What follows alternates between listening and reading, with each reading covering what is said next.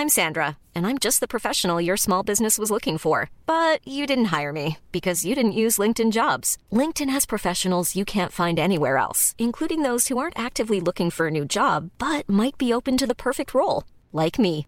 In a given month, over 70% of LinkedIn users don't visit other leading job sites. So if you're not looking on LinkedIn, you'll miss out on great candidates like Sandra. Start hiring professionals like a professional. Post your free job on linkedin.com/people today.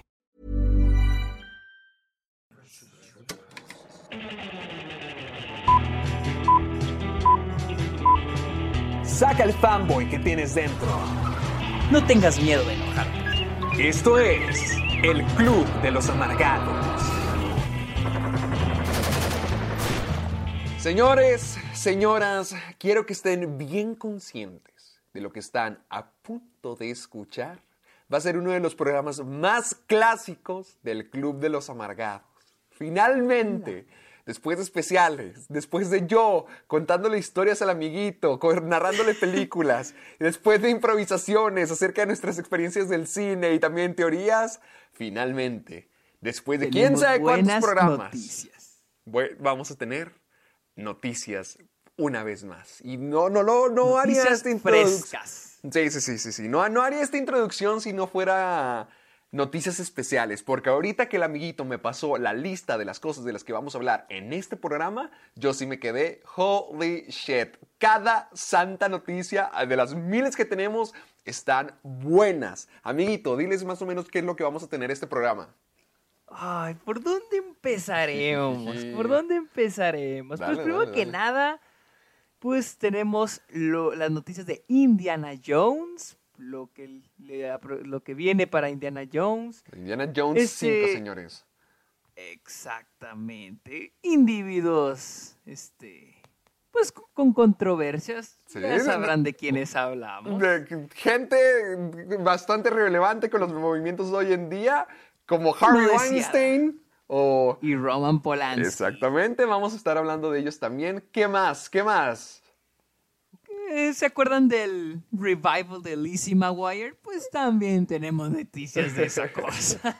Y hasta Y, pues, nosotros... esta se- ¿Perdón? A ver, di- ¿qué? No, no, no. tú- tú- tú primero, dinos. No, perdóname, nomás quería decir que hasta Perdón. nosotros en el Club de los Amargados nos hemos vendido a las tendencias, porque hasta el coronavirus ha invadido nuestros micrófonos y nuestros programas, por lo que también vamos a estar discutiendo de cómo afectó a Misión Imposible, la, la siguiente película que venía de Tom Cruise, cómo tuvieron que... ¿Cómo está afectando a Hollywood? ¿Cómo? ¡Hala, hala! El amiguito acaba de agregar un giro a este programa. Señores, cada vez se pone mejor. Todo eso vamos a tener y hasta también vamos, vamos a tener una noticia acerca del mundo de Harry Potter y qué es lo que opina Daniel Radcliffe del personaje.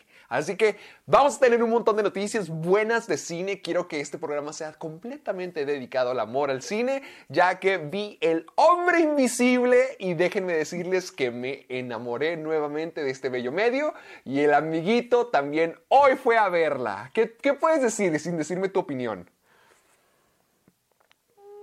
No, mira, ya, ya, Vamos a con eso, esperarnos, no digas vamos a hijo. esperarnos. ¿Qué? Vamos a esperar. Vamos, a esperar. esperar. Bueno, por lo que pueden ver, Porque vamos a hablar, vamos a hablar Sí. del hombre invisible. Por lo que pueden ver, el amiguito tiene ya su opinión. Ya se imaginan lo que va a pasar en este programa, pero también, además de todas las noticias, vamos a tener la película de la semana. Por eso les digo, es un programa, un programa clasiquísimo del Club de los Amargados, donde tenemos puras noticias, todas interesantes. Tenemos el, el bello carisma de nuestro Noah Centinero Región México y además vamos a tener la película de la semana, como lo hacíamos en los viejos tiempos. Ahora que estamos en el es. capítulo, ¿qué amiguito? ¿30? ¿29? Hola, creo que es. A ver, a ver, a ver, a ver. Está- Creo que es Creo que es el, el 30. 28. ¿Es el 28? A ver. ¿Cómo es posible que se nos, que se nos olvida? No Quiero sé, no le presto atención usualmente al número, yo solo disfruto los momentos. Wow, creo que sí es el 28. A ver, ¿Es el estoy a 28? punto ¿Ya lo checaste? ¿Cómo tardas, amiguito? checando. Pues es que me estoy. 28. ¿Es está el en la 28? correcta. ¿Este es el 28? Lo más, ¿Sabes qué es lo más gracioso? Que probablemente la gente en este momento tiene en sus celulares de que episodio 28 y nosotros de que, ¿cuál es este episodio? Pero bueno, así, así es esto. Esa es la Es calidad cierto. del programa. es Pues ya lo saben, queridos amigos. Ya en el episodio 28, ya, ya estando más de la arriba, encima de la mitad hacia el año entero del Club de los Amargados, vamos a tener uno de los programas clásicos como antes lo hacíamos con el amiguito y yo, hablando de un montón de noticias, hablando de la película de la semana y ya saben, con el clásico modo correcto de discutir cine, gritándose, diciéndose estupideces, gritando, peleando pero con mucha amistad, porque es así como se discuten las películas en nuestro mundo y como tienen que ser discutidas en el Club de los Amargados. Amiguito, ¿dónde nos pueden encontrar para toda la gente nueva que nos esté escuchando por primera vez para que vayan, nos sigan, se descarguen los programas y les compartan a sus amigos? ¿Dónde? Estamos en Spotify y iTunes y iVox, que es una plataforma española. Española. Nos pueden encontrar en esas tres plataformas y también pueden encontrar todos los episodios completos en mi página de internet sergiomuñozesquer.com diagonal amargados. Ahí están todos los episodios, todos. Gente, Ahí nos quiero- pueden encontrar y lo- nos pueden descargar y todo. Perfecto. Quiero que nos manden sus fotos de cómo van y se descargan el programa y lo están escuchando, porque ya saben que con el hashtag Soy Amargado, siempre el amiguito y yo los vamos a estar buscando por todas las redes sociales que acabamos de mencionar, desde Facebook, bueno, desde más, más que nada Twitter, Instagram, y siempre estamos compartiendo sus historias de ustedes viendo el programa, siempre compartimos los más graciosos, los más creativos y la gente que siempre, siempre, siempre participa, porque aquí en el Club de los Amargados nos encanta escuchar eso y el- de hecho Sergio y a mí nos han mandado memes bastante buenos, dibujos y no sé el amiguito, pero yo estoy muy feliz con Sí, a, eso. mí, a- a mí sí me dan risa, la neta a mí sí me dan risa los memes. Vean, vean, lograron lo imposible. Le sacaron una sonrisa a este hombre. Así que deben de estar orgullosos. Imposible, ok. Así Gracias que sigan esto. compartiéndonos todas sus cosas para, con el hashtag Soy Amargado para poder seguir haciendo feliz a Sergio y seguir teniendo un buen programa como siempre. Así que, amiguito, ¿algo más que me falte? Creo que no. Pues yo creo que sí, porque recuérdales quién nos hizo el diseño. Ah, sí, Area Agency. Sigan a Area Agency. Esos It's Area Agency. Hicieron el diseño de todo, de todo este programa, también del, también de los premios amargados. Recuerdan ese Sí. hermoso diseño. Bien elegante, bien profesional. También. Y también hicieron el diseño de, de nuevo diseño, la temporada de Caja de Películas. Temporadas de caja de películas, ya más influencers que nunca, ya vendidos ante el mundo comercial. Ya estamos con una nueva imagen en caja de películas y también tenemos la imagen del Club de los Amargados y próximamente, en algún futuro, playeras del Club de los Amargados también. Ya, ya estamos discutiendo Así eso el, amiguito y yo. es. Pero bien, ya, ya sacamos todo el camino. Amiguito, llévame lejos. ¿Qué tenemos en esta maravillosa semana? Porque le vendí algo muy grande al público. Comenzamos la semana con una noticia que creo que tuvimos el lunes. Como recordarán, Disney, creo que es Disney, Lucasfilm, está desarrollando la quinta entrega de Indiana Jones. Y Porque necesitamos qué. otra más. Adivinen qué. Va, va a volver Shia Spielberg- LaBeouf. No lo sé, pero el que sabemos que no va a volver a dirigir es Steven Spielberg. ¿Qué opinan? ¿Qué opinas? ¿Qué opinas, Héctor, de esto? Steven Spielberg ha dirigido todas las películas, ¿verdad? Todas, todas y cada una de ellas las ha dirigido este Steven Spielberg. Ay, te voy a ser franco, honestamente, yo no me siento mal por esto, porque no dijiste que quien lo va a reemplazar va a ser James Mangold. Y James Mangold ha hecho Mm, ah, películas Mira, geniales. está en pláticas. Mira, te voy a ser honesto. Ah, ah. Indiana Jones, Indiana Jones es una institución, la neta. Y querramos o no, desde Riders of the Lost Ark hasta. ¿Cómo se llama esta última? Eh, ¿La calavera de cristal? Sí, la de- ah, sí, en The Kingdom of the Crystal School. Sí. Todas las he dirigido. O sea, lo que quiero decir es que desde, que la, desde la mejor hasta la más mala las ha dirigido Steven Spielberg. Ah, en mi punto de vista, la quinta entrega de Indiana Jones era como que una manera para Steven Spielberg de cerrar, ahora sí decir, ok, o sea, tener una oportunidad más de hacer una última buen película de final, la buena Jones y que- conclusión. ajá, exacto, y que fuera buena. Sí. Pero siento que si no la dirige Steven Spielberg, digo, entonces, ¿qué punto tiene? O sea, ¿qué caso tiene? Pues- o sea, porque no es, porque no es como Star Wars. Star Wars, todas las de Star Wars han sido dirigidas por un director Distinto diferente. siempre, ni siquiera en las Sí, originales. excepto la de J.J. Abrams, pero, Ajá. pero todas han tenido, al menos ha habido un cambio de director. Sí, sí, sí. E Indiana Jones no, es la visión de Steven Spielberg. Y en este caso, no digo que desconfíe en James Mangold. Todo lo contrario, siento que es muy buen director. Pero no siento el punto de hacer una quinta entrega Indiana Jones sin Steven Spielberg. O sea, es que no, no, Pues, no hasta yo me comprendo. pregunto por qué Harrison Ford sí quiere hacerla, porque yo estoy bastante consciente de que, ya saben, o sea, él él con su relación con Han Solo no era la mejor del mundo y de hecho él no estaba tan enamorado del personaje, pero con Indiana Jones como que se le ve más emocionado siempre, pero La cosa es que eh, con, con- con- siento que con Star Wars, con Han Solo es algo más personal.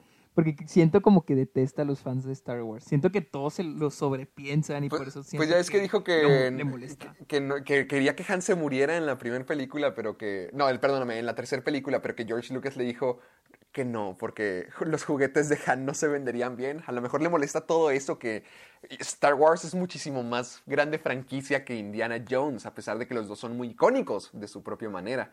Pero ya ver un Indiana Jones de 77 años, yo siento que no. Me acuerdo que por el 2012 había pláticas hasta de que podría haber un reboot y lo que sea, cosas así por el estilo. O sea, no se sabía qué se iba a hacer con el personaje. Y siento que continuar con el original, ah, no sé, ya no es el momento. No, no, no le veo el caso Sí, tampoco. O sea, estoy, como tú dijiste, yo estoy feliz de que si se concretara el trato con James Mangold, honestamente, denle. Sobre todo por los temas que maneja en algo como Logan, que tiene que ver mucho con el tiempo, la edad, el paso de las generaciones. Siento que a lo mejor hasta incluso un tono así se le podría pegar a esta versión de Indiana Jones. O no sé si quieran volver a ser el, vent- el aventurero, pero lo mismo, o sea, en ninguno de los casos que me imagino ya siendo una nueva versión de Indiana Jones, donde sea más serio, como algo como Logan, o algo como Ford contra Ferrari, que puede ser divertido, pero al mismo tiempo muy emocional. No, no, no, no me convence del todo y tampoco me convence la idea de una película divertida, de aventura, como las originales, porque pues Harrison Ford ya está muy grande, ya estaría en el papel que tiene Sean Connery. Entonces sí es como que no veo ningún escenario para esta qué- película. Y entiendo por qué Steven Spielberg, o sea, entiendo por qué Steven Spielberg se sale. Digo, el, el señor tiene como 70, y- creo que 75 años. La- El hombre tiene que ya estar pensando en, en cómo. No especifican por qué se salió del carrera. proyecto, la noticia. No, creo que no, no especifica. Pero yo siento que, yo siento que es porque, no sé, o sea, él ya, ya está, está grande y ya en este momento él ya debe estar pensando cómo finalizar su carrera.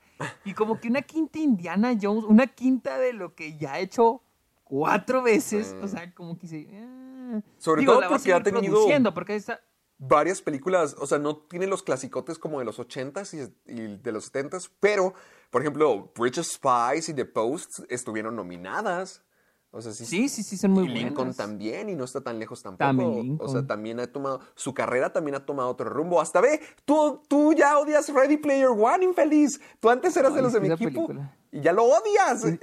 Cuando, cuando trata de hacer esas películas más divertidas y tranquilas, como que no, ya no son tan, cautivador, tan cautivadoras como antes y al parecer Sí, los- porque también Ajá. Una, una que hizo, creo que sí la hizo él, y no le fue muy bien en taquilla, en crítica le fue ok.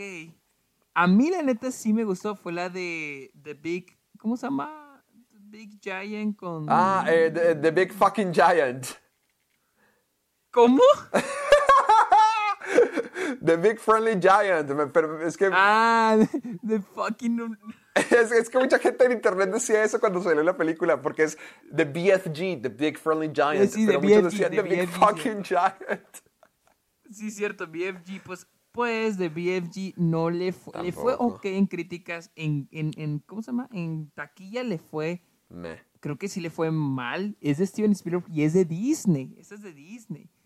Entonces, sí, es cierto, cuando le, cuando le toca más algo más ya familiar, Sí, algo como, más. como más divertido. mágico, más encantador, como lo que hacía en Sí, los ochentas, como que ya no que pega como falla. antes. Y ve, ahora las historias más serias o donde entrega más un tono digamos que ma- más, serios, pues de- no decirlo de ninguna otra manera, si pegan más o tienen más impacto al menos de calidad, como que también su carrera y sus intereses a lo mejor ya se fueron para otro lado, a lo mejor él mismo no quiere que el Steven Spielberg de ahorita termine con Indiana Jones 5, sino hacer algo que realmente tenga más impacto, aparte de una, de una quinta secuela, o bueno, una cuarta secuela.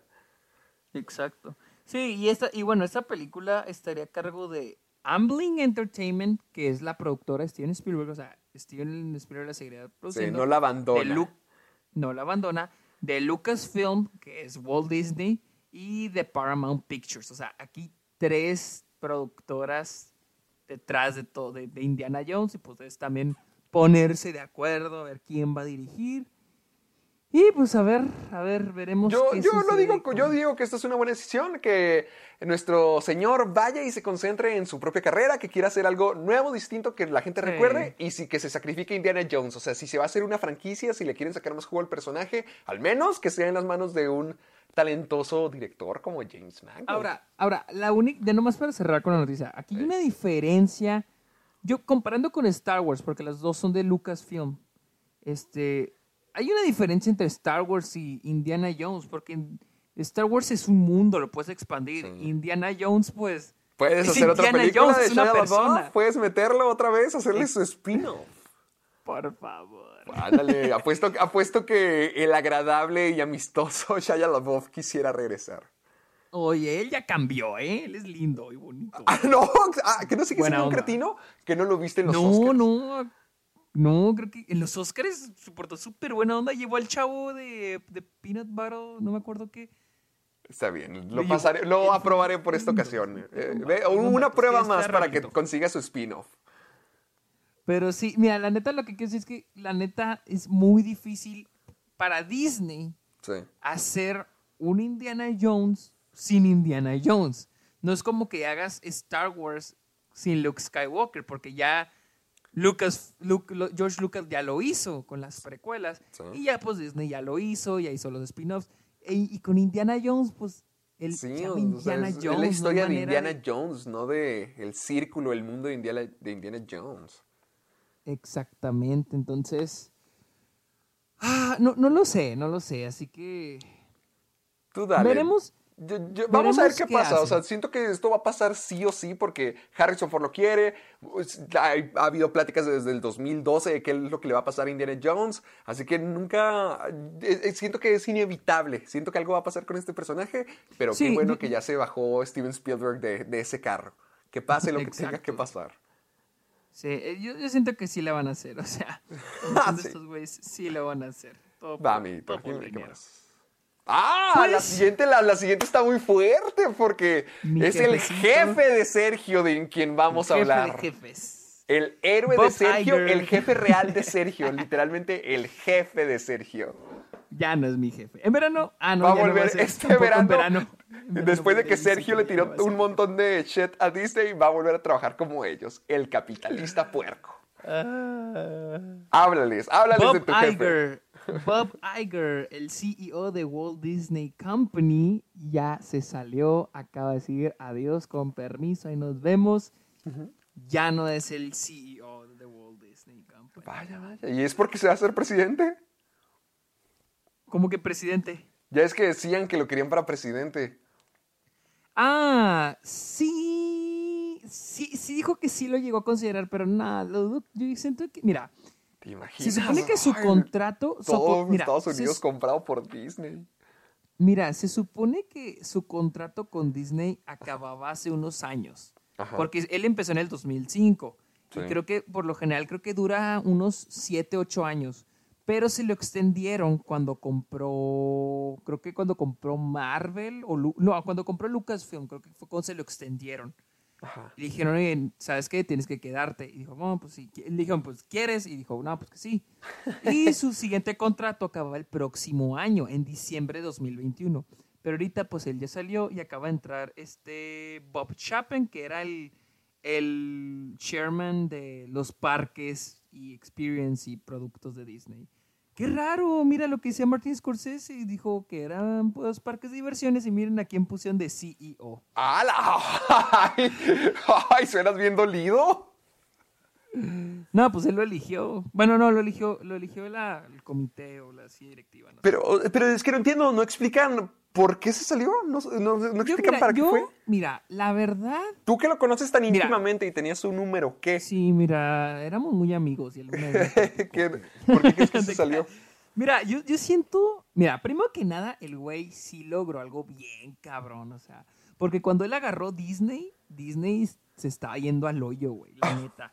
Te- estaba teniendo una racha de películas animadas muy, que le estaba yendo muy mal en taquilla y muy mal en la crítica. Que es, muchos van a decir, ay, pero si están bien buenas porque las vimos en nuestra infancia y las recordamos así. Pero en realidad para Disney no. No, no fue, a- antes de él fue la época de secuelas de Disney, ¿no? Cuando las secuelas a DVD. Esas y aparte las siguientes que voy a nombrar. Por ejemplo, el, el, Joroba Notre Dame, Las locuras del emperador, Uh. Atlantis, Vacas vaca- Vaqueras, Ah, bueno. Lilo y Stitch, este, El Planeta del Tesoro. Todas esas películas les fue mediocre o incluso algunas mal en taquilla. Pero algunas de sus Digo, películas sí son clásicos de Disney también. Sí, o sea, porque nos, es que porque cre- es, es- es que son las películas con las que nosotros crecimos. No, yo sé, yo, que- yo sé, yo sé, yo sé. Pero películas, por ejemplo, El Planeta del Tesoro es un clásico de Disney, pero no sé que fue un que enorme un fracaso. clásico. No siento que sea un clásico. Digo, si, la, si las comparas con películas como Aladdin, El Rey León, La Bella y la Bestia, que salieron 10 años o incluso poquito menos antes que todas esas, pues no siento que sean Ay, pero, pero- pero también, bueno, o sea, sí son buenas películas, a lo mejor no están en el nivel de ícono de. Disney. Por ejemplo, Lilo y Stitch es una excelente película de Disney, pero también, o sea, sí fue con la que crecimos. Tal sí es un Lilo ícono de y- Disney, mira, pero no es Ok, Lilo no y al Stitch, nivel de bestia.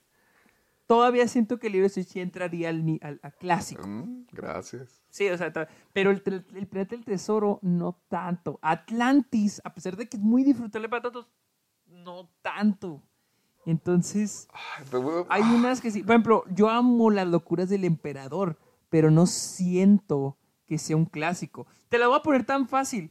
Si quieres medir el nivel de clásicos que son el planeta del tesoro, eh, las locuras del emperador o Atlantis, cuando vayas a Disneyland, fíjate cuánto, cuánto de esas películas, cuánto ves Ah, en todos lados, güey. O sea, en todos no en lo desfiles, suficiente.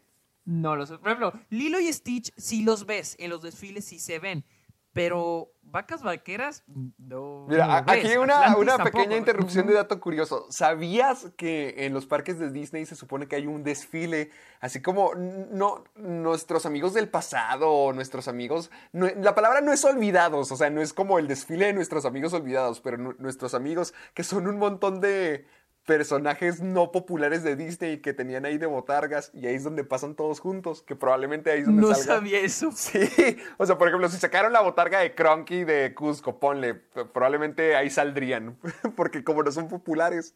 Así que, Ahí dato estarían, curioso. wow. Pues qué bueno que Disney hace eso. Pero mi punto es de que eh, cuando Bob Iger entró a Disney, eh, Disney eh, estaba en esa época. Aparte de que Steve Jobs, que era el CEO de ese entonces de Pixar, ya no quería nada que ver con, con, con Disney.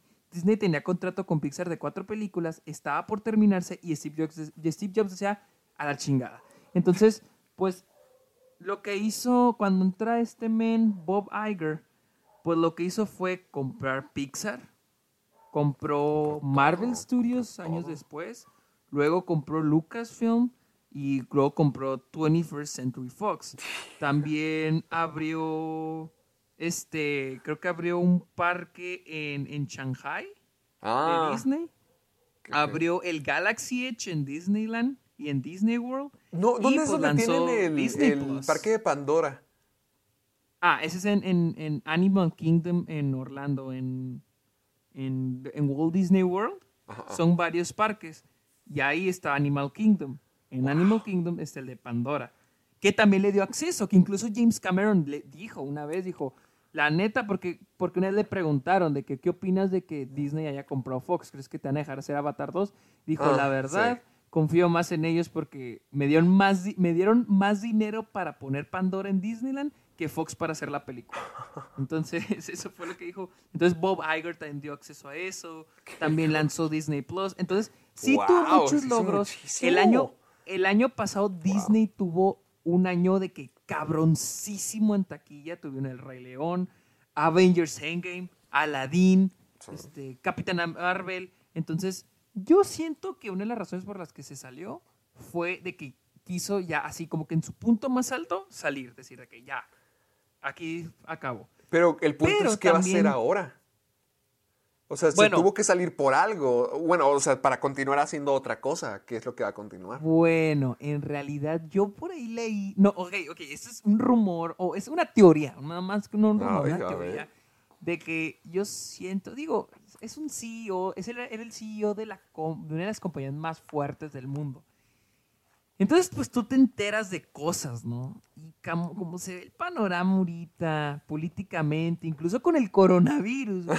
Sí. Mucha gente dice, tal vez este güey la ve muy cabrón en el futuro, que tal vez dicen, no, mejor me salgo de una vez antes de que esto se complique y me pidan que me quede más tiempo. Entonces yo siento que ya dijo, con permiso, yo me salgo. Ahorita él no está completamente fuera, está como, tenía un puesto que se llama Executive Chairman, creo, que literal es como que un puesto para los fundadores o CEOs de alguna empresa y se quedan ahí para, pues para manejar la transición, para que de un CEO a otro, para que no se sienta tan repentino. Sí, Pero él ya el próximo, o sea, a partir creo que va a estar lo que resta este año y el siguiente y ya con permiso, adiós ahí.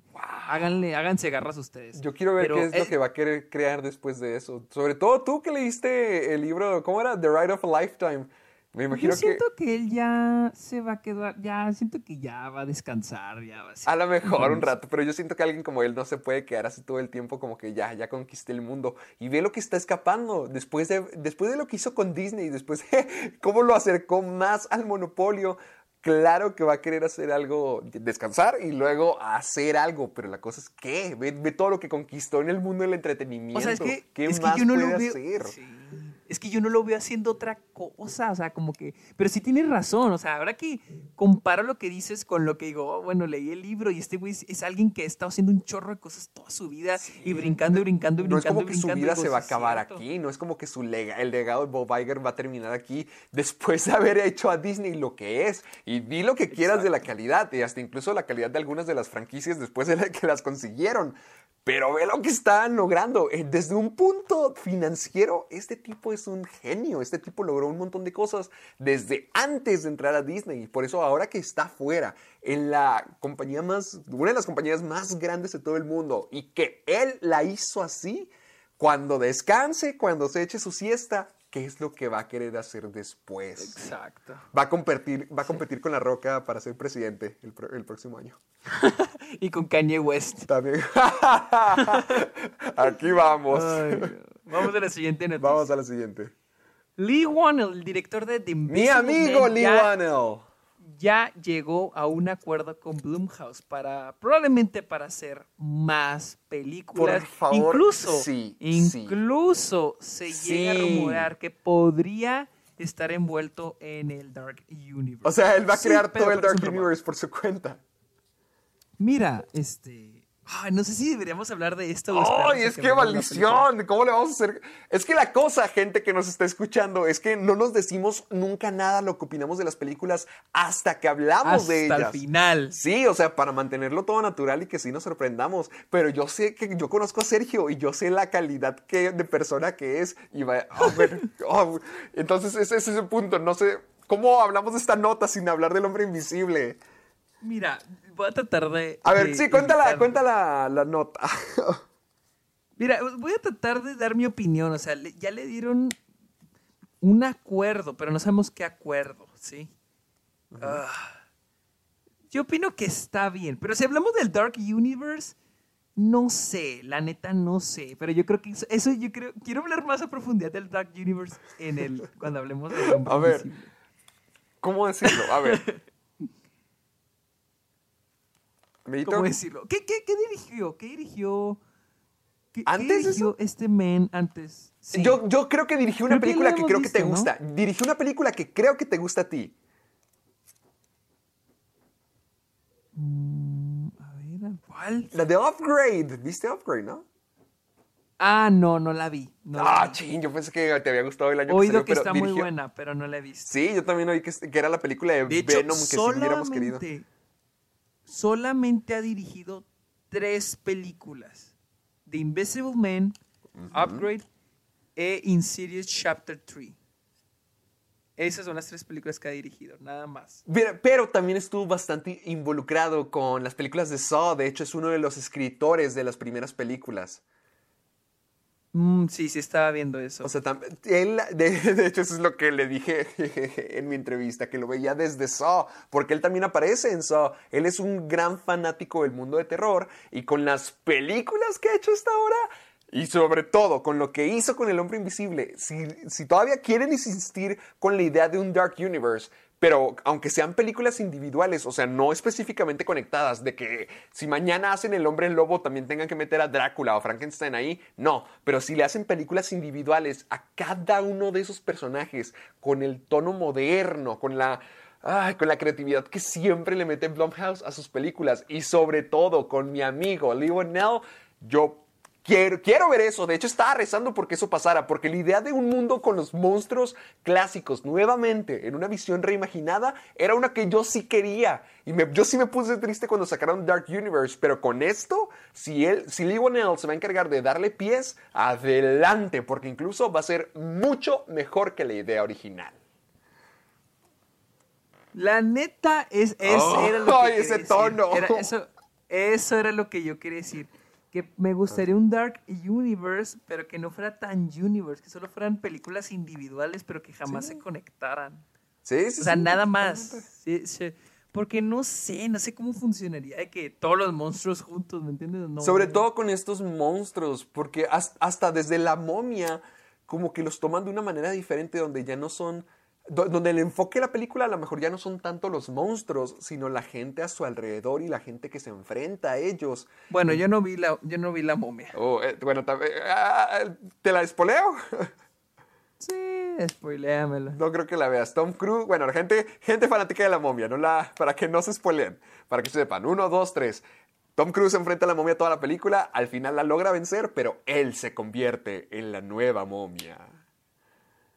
¡Hala! Eso no me lo sabía, ¿eh? ¿Ves? Para que veas, plot twist. Pero ve, o sea, la forma en que lo están manejando es más como que las víctimas. Siento que es un enfoque di- distinto a ser un equipo donde van a poder interactuar con ellos. Hasta de la momia, a pesar de que a mí sí me gusta la película, a mí sí se me hacía muy rara la idea como un personaje como el doctor eh, Jekyll y Mr. Hyde que fueran así como que enemigos de la momia y que estos peleasen y que pudieran capturar a Drácula. O sea, se me hacía como que medio rara la, la ruta de acción aventura. Exactamente. Pero si hacen lo que hicieron con el No, hombre o sea, invisible y o los, sea, los hacen historias ser- pequeñas e íntimas, llenas de humanidad y de horrores, tanto ficticios como los humanos, algo así de, de que te comprometan, que te metan, adelante, hagan lo que quieran. Yo siento que pudo haber sido algo como, o puede ser algo como, si, si hubiera un crossover, sería algo más como, no sé, ¿cómo te diré? Que se aparezca, algo más terrorífico para varias personas, no que se tengan que enfrentar, ¿me entiendes? Como que terrorífico para varias personas. Sí, que se le aparezcan a varias personas, a diferentes historias, incluso tipo... Scary Stories to Tell Dark, Sí, siento que sí, no sí, queda, así como, no, si fueran un- que- como si fueran antologías, pero que cada película es un capítulo. Sí, no, no, no, pero, me imagi- pero imagínate un crossover, un crossover de estos personajes. Pero, Pero- siento que ah, estaría difícil. la Sí, neta. no, es- es que ve, ve, el- siento que incluso la idea de un crossover como que le quitaría la, la diversión, porque lo, que tenemos como punto de referencia es la película El Hombre Invisible. Y lo padre del hombre... Ay, che, ya estamos hablando del maldito hombre invisible, pero bueno, una, de las, una de las partes padres del hombre invisible es que se siente muy personal. O sea, no es el hombre invisible atacando al mundo, sino es el hombre invisible contra Cecilia Cass. Y siento que esa intimidad y esa privacidad en estas historias siento que es algo muy padre que se puede hacer con los monstruos en la actualidad, porque ya no puedes hacerlo Sí, sí, por como eso- antes. Por eso te digo, siento que funcionarían si solo fueran películas individuales. Sí, y sí, ya. sí. A- a- yo, yo espero que esa sea su versión del Dark Universe. No Universe, sino una serie, una franquicia, una serie de películas. Una cole- ¿Sabes cómo qué? Como el, cor- la Cornetto Trilogy. ¿Cuál? La trilogía Cornetto. Ah, ah, ok, ok, ok. Sí, te entendí la corneta trilogy here. No, no, no. Esos Sí, son, sí. uno de- esos son nuestro, nuestra competencia. Pero a mí que me cae bien. A mí también me cae muy bien. Antes los veía siempre cuando salía de la prepa. Saludos, la corneta. Saludos, saludos. Está acá ahí. Pero yo, no, yo sí quisiera ver esto. Honestamente, yo siento que le- la- los monstruos no son como los pintaban en películas como La momia o las películas de los 2000, sino siento que son personajes fantasiosos, pero con tanta humanidad y con tanto interés dentro de ellos que, que siento que ahorita en la escena del terror, donde siempre se acostumbra a criticarnos a nosotros, a algún aspecto de la sociedad, en las películas más relevantes de terror, siento que, que se podría hacer hasta como el hombre invisible que ataca también el abuso emocional y físico, siento que podríamos seguir explorando más horrores de la vida moderna y más horrores del cine juntos. Entonces, adelante, quiero ver el hombre lobo, quiero ver Drácula, quiero ver eh, el monstruo del lago Ne- de la laguna, iba a decir de lagones, de la laguna, todo, todo, todo, que venga todo. Sí, a mí, a mí, la neta, a mí sí también me gustaría. Uy, ya me Bueno, estoy, ¿qué tal hijo, si ya vamos quiero que a la empecemos siguiente? An- Antes de que ¿El- hablemos del hombre ¿Sí? invisible, porque sigo sin saber si Sí, te sí, gustó o no. Así que vamos a la siguiente. Vamos, Daniel Radcliffe dice que no planea interpretar a Harry Potter de Qué sabio. Él dice, él dice que ya la franquicia está bien sin él, ya. Sí. Y sí, está, yo pienso que está bien. Ahorita yo siento que, este, primero que, mira, no siento que esté tan bien la franquicia de Animales Fantásticos. Yo siento que anda en una Más bien, él está bien sin la franquicia de Harry Potter en su carrera ya. Digo, tampoco es como que le esté yendo mal, porque digo, ¿No? a, las, a las dos últimas que han sacado les fue muy bien en taquilla. Claro. Que ¿Hablamos no de Harry Potter o de. Daniel Radcliffe? Eh, de, las, de, la- de Harry Potter, bueno, de Fantastic Beast en este Sí, caso. pero ve la calidad que ahorita es Harry Potter, ve lo en que se ha convertido. Sí, sí, este. Por eso yo digo que. Daniel Radcliffe, de hecho, está bien sin... Más bien, no sí, es que... y ahorita.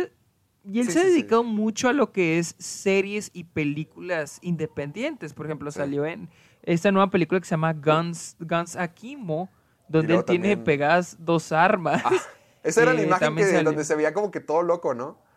Sí, esa. También una película que se llama Beast of Burden.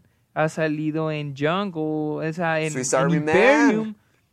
Swiss Army Man. Entonces, él ha estado saliendo ya en más películas indies, un poco Robert Pattinson, y la neta yo siento que está bien. O sea, a mí la neta lo considero muy buen actor, la verdad a mí sí me gusta cómo actúa. Este también está en esta serie que se llama Miracle Workers, de este, de TBS, entonces yo siento que sí, sí le va bien, la neta. Yo siento que sí, como que es como reiniciar su carrera, o sea, Es siento que- que lo disfruta, la neta. Yo, lo interesante de, de un actor como Daniel Radcliffe es que piénsalo, su- de sus primeros roles fueron Harry Potter y durante el tiempo de Harry Potter nomás era Harry Potter. No, yo no recuerdo así muchas películas Sí. que digamos de él que diga como que, ah, esto lo diferencia porque siempre fue Harry Potter. Si mucho, ya en cuanto se acabó, los que la que más resaltó fue Emma Watson. Y el que se perdió totalmente fue Rupert Grint, pobre Ron.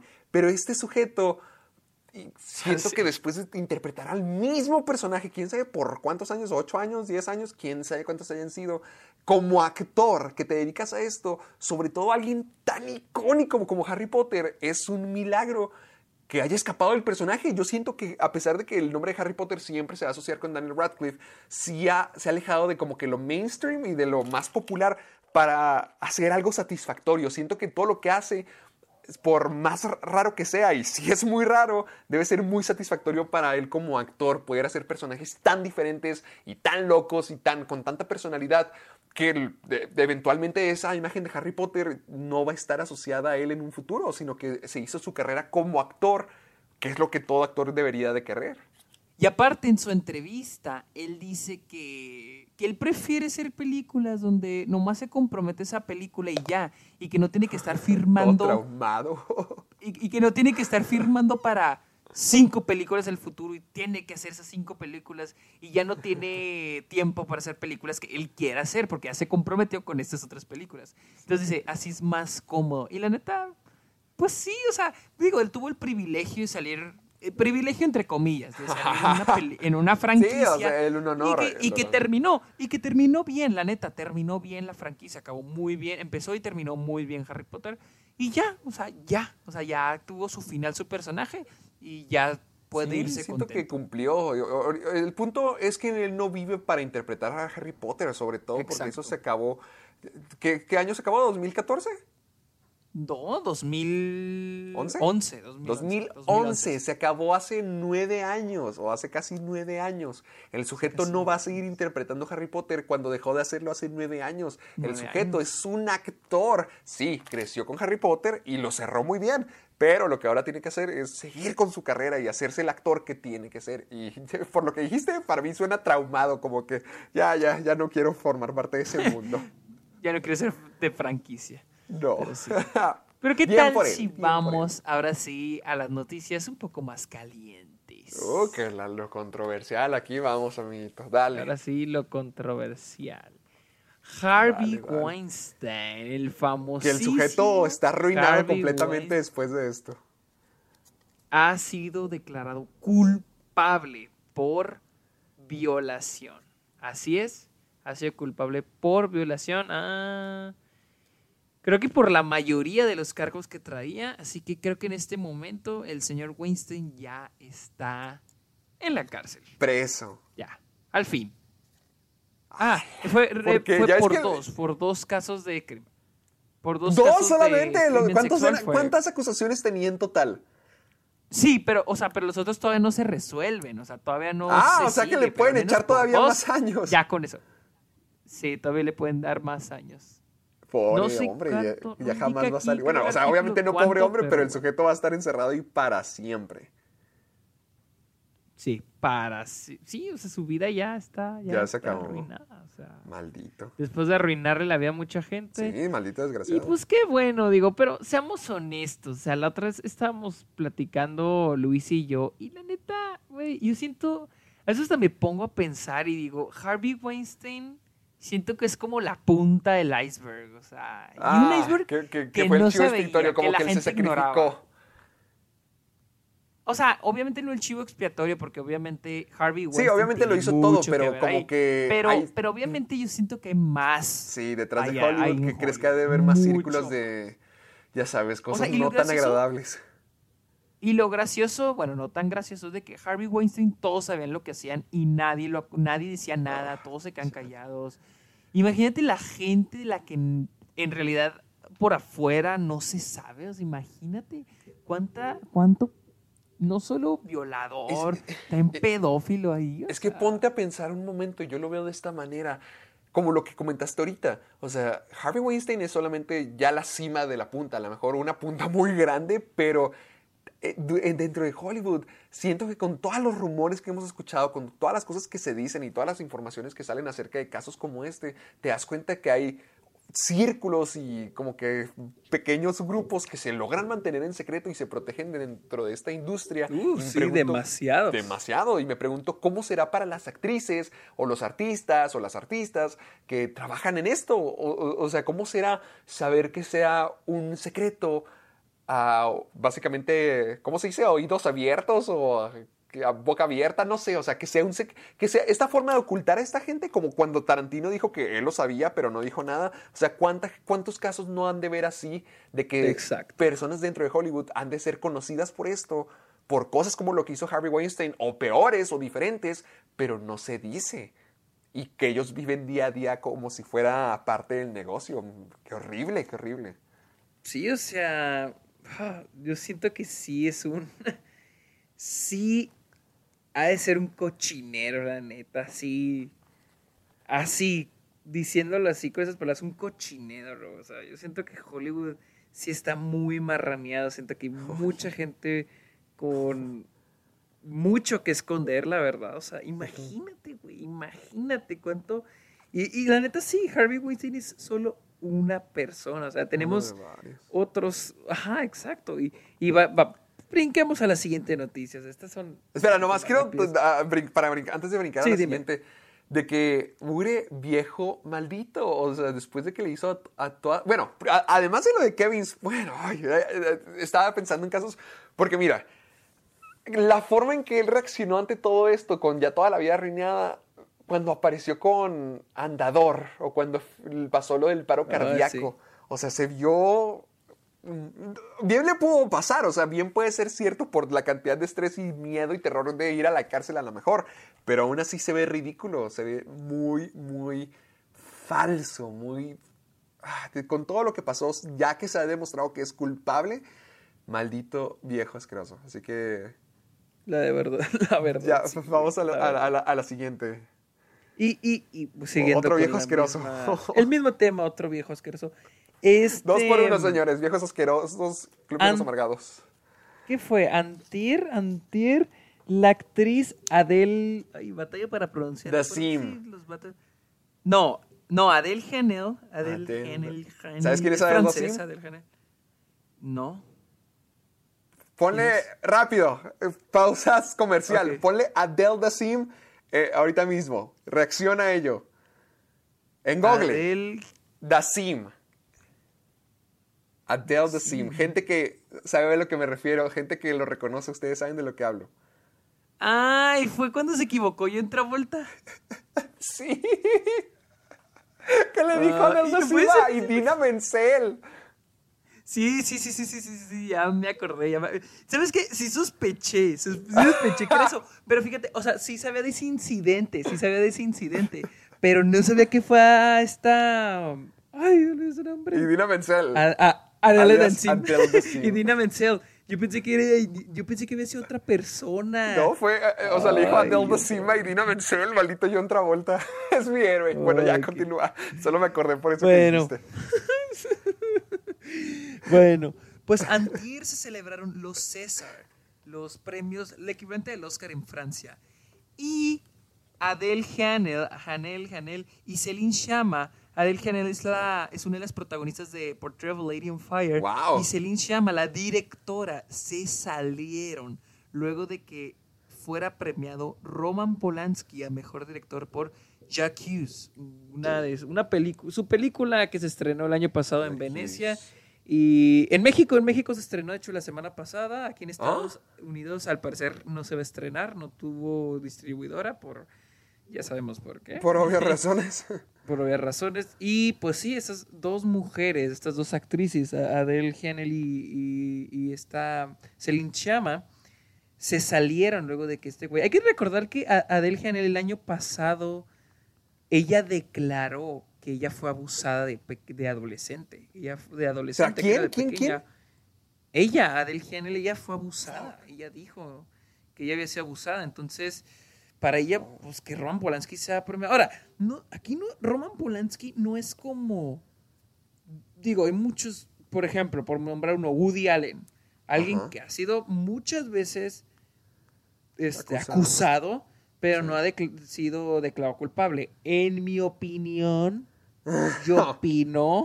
Ay, Que Dios, sí es ya nos van a cerrar el yo- programa. La neta, yo opino que.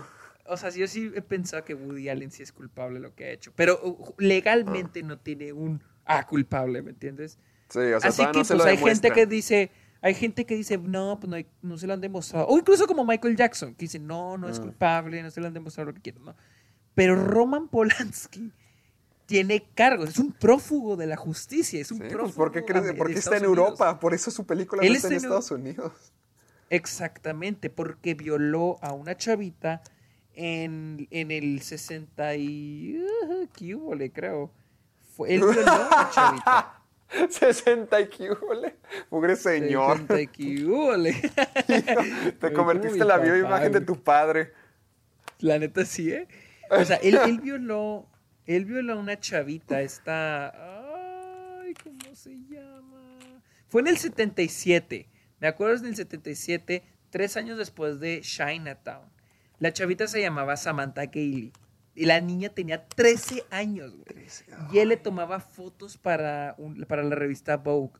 Y se dice que la, la drogó y la violó. Y es culpable, mamón. O sea, es culpable y el güey se peló. O sea, se fue a la chingada. Y ya iba varias veces en, en- en Suiza lo arrestaron para extraditarlo y lo, lo O sea, lo han tratado de traer varias veces y ahora lo están prema- Sí, y, premiando. y pues Polonia lo, en Polonia lo protegí, le dijeron, no, no lo vamos a extraditar. Y en Francia, pues Francia es su país natal, no le han dado la espalda. Y pues está, en esta ocasión, en esta ocasión, pues le dieron el César, el que sería el Oscar a mejor director o meilleur res- re- re- ¡Ah, la perro! ¿Sabes francés? Ah, sí. A ver, mira, la- lo- como yo veo esto, yo, yo, en mi opinión, estos temas siempre me han dado miedo porque son temas muy frágiles y muy delicados. Sí.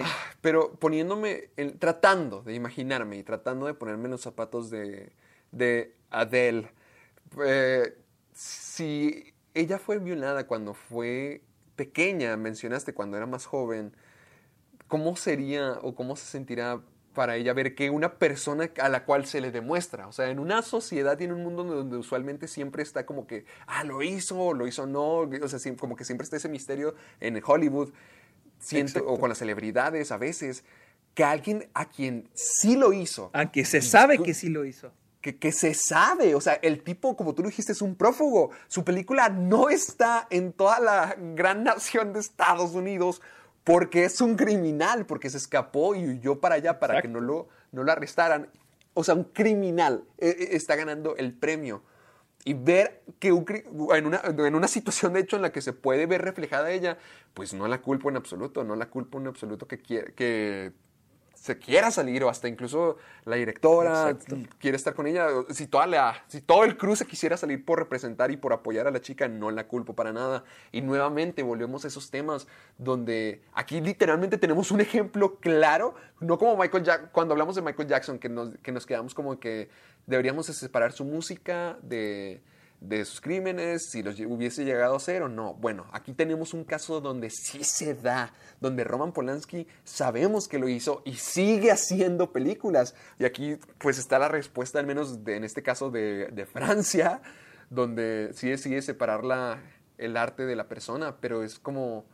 No sé, es, es muy loco. Porque que es me acabo de dar cuenta de complicado, eso. es que es es complicado complicado. porque yo, yo entiendo todo el... la- bueno, yo trato de entender y ponerme en los zapatos de Adele y sí, o sea, que se salga si quiere salirse, Sí. adelante. Ahora, yo vi, no quiero, no quiero mencionar nombres ni nada, pero por ahí yo vi una publicación en Twitter de que dice de que, que no, que, es- que, que si ella estuviera tan desacuerdo, no debió haber ido a la ceremonia porque si está, porque en eso, porque eso de que haya ido a la ceremonia me está diciendo de que sí está de acuerdo con la nominación, pero que haya ganado él porque está de acuerdo, no está de acuerdo que gane.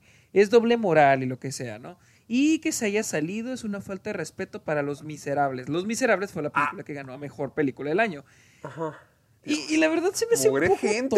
tonto. Sí, o sea, ah, O sea- o sea, la neta eso es... No, sé, o yo, yo sí me pongo en la posición como de que si se quiso salir porque... O sea, no, no, no, no, no sabemos cómo se sintió la persona. El tema es uno Exacto. muy complicado, o sea, es uno psicológico, no estamos hablando de algo así No, como es, que- no, la vida no es, ajá, no es como... no es, la no es una fórmula Blanco y que- negro. exacto, o sea, no es una fórmula donde podemos decir como que no, ella debió haber mostrado el respeto. O sea, no, ella debió haber ignora- ignorado todos sus traumas y todas sus eh, heridas emocionales para poder apoyar a, a la película. Claro que no, o sea, no, no.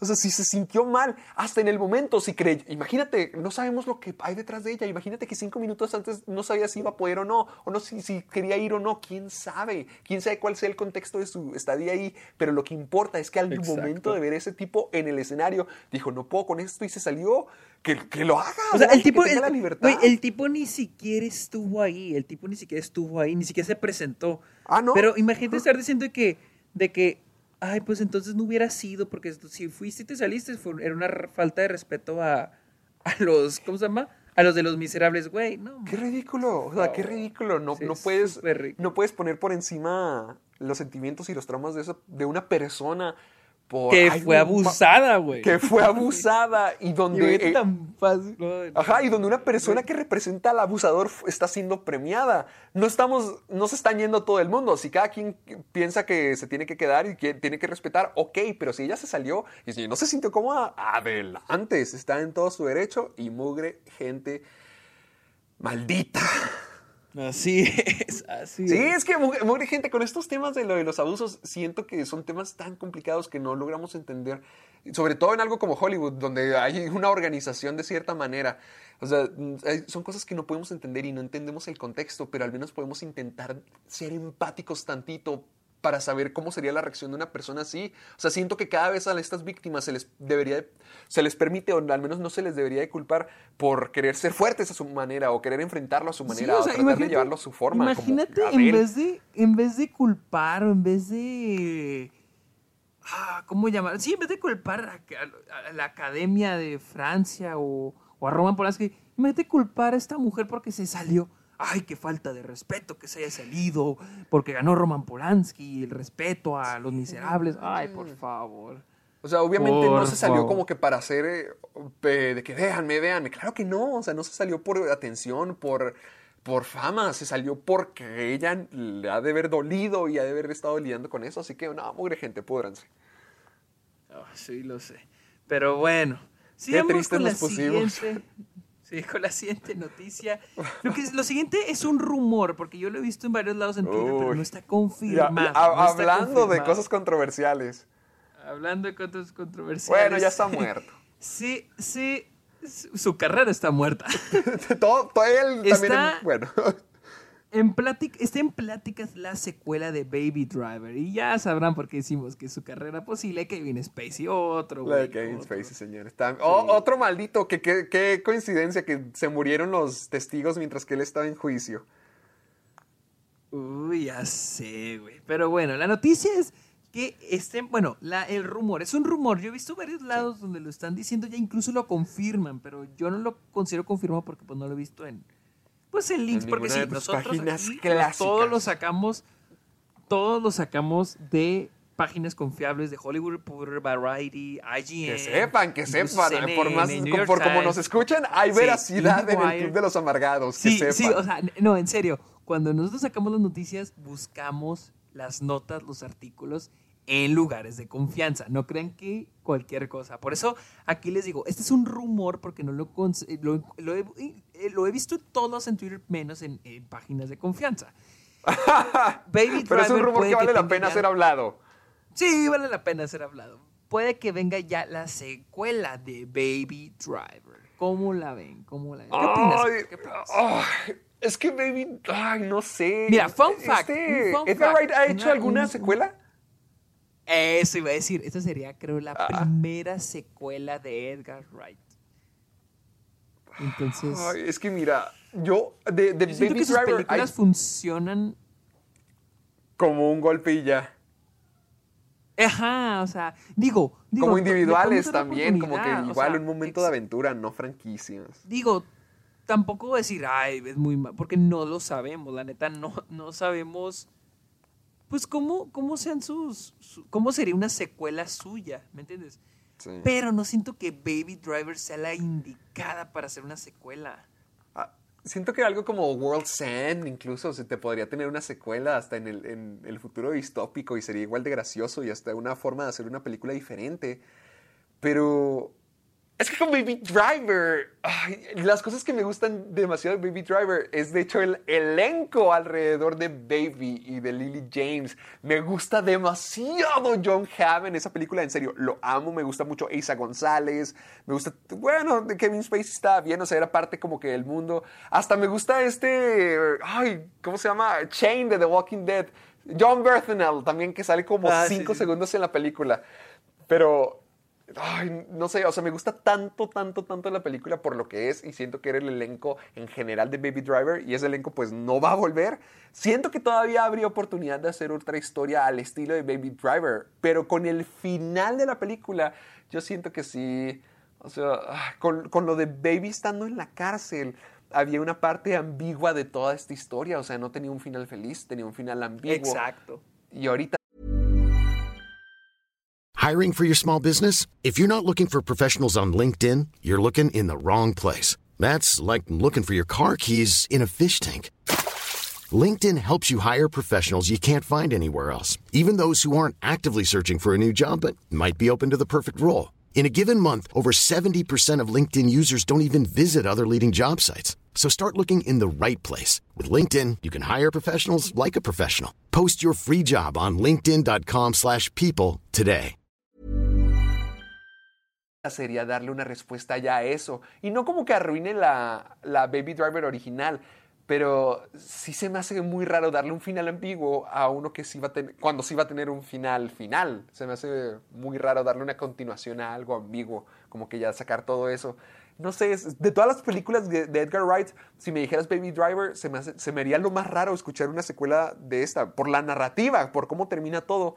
Pero, pues es, es que es Edgar Wright, siento que si quiso hacer una secuela y no lo ha hecho de ninguna otra película, incluso cosas como que a Super pensar, Policías o World's End. o- Es que ponte a pensar, ¿qué, qué, qué película de Edgar Wright le haría secuela? La única que, me, que se me ocurre World's End. es, es Scott Pilgrim. ¡Ay, también, maldito! Esa y World's End, yo se la haría. Yo siento que en World's End... puede-. Yo siento que puede, puede ser una película como que distópica, que, que siento que...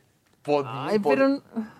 Siento que Tal las manos vez, de Edgar podría ser. O, o sea, yo de todas las narrativas, yo siento que es la que termina en una continuación, porque literalmente te dicen que... También... ¿Cómo? Ah, que ¿sabes cómo- cuál también? Hot Fuzz. Hot Fuzz Hot también Fuzz. sería padre una secuela. Ay, no sé, Hot una Fuzz nueva- no sé, una nueva lo padre de Hot misión. Fuzz es el, el pueblo y todos están muertos. Mm, buen, buen punto, buen Es que eso es lo padre. El bien común. O sea, que es, es el pueblo. Sí, se, sí, sí, haría muy raro darle una misión nueva a, a- a los dos.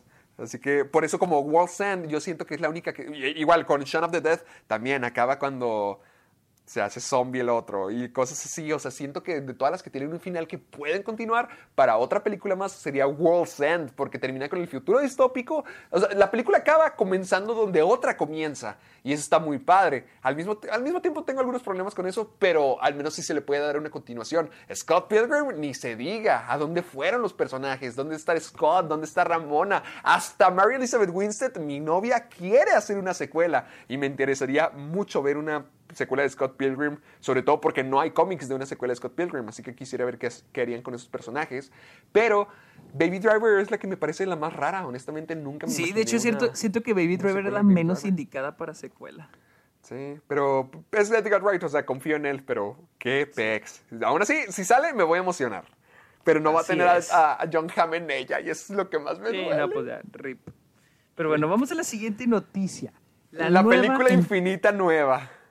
que la que ahora se nos la pasamos hablando, No Time to Die, la nueva entrega de 007, ya tiene este, su duración, de acuerdo a, a, este, a esta cadena de cine que ya la tiene registrada, que es Regal, va a durar Cinema. 163 minutos, que es el equivalente ¿Dos horas a 43? 2 horas 43 minutos, casi 3 horas. Esa sería la película A ver, yo, más yo para larga de esto 007. quiero preguntarte algo.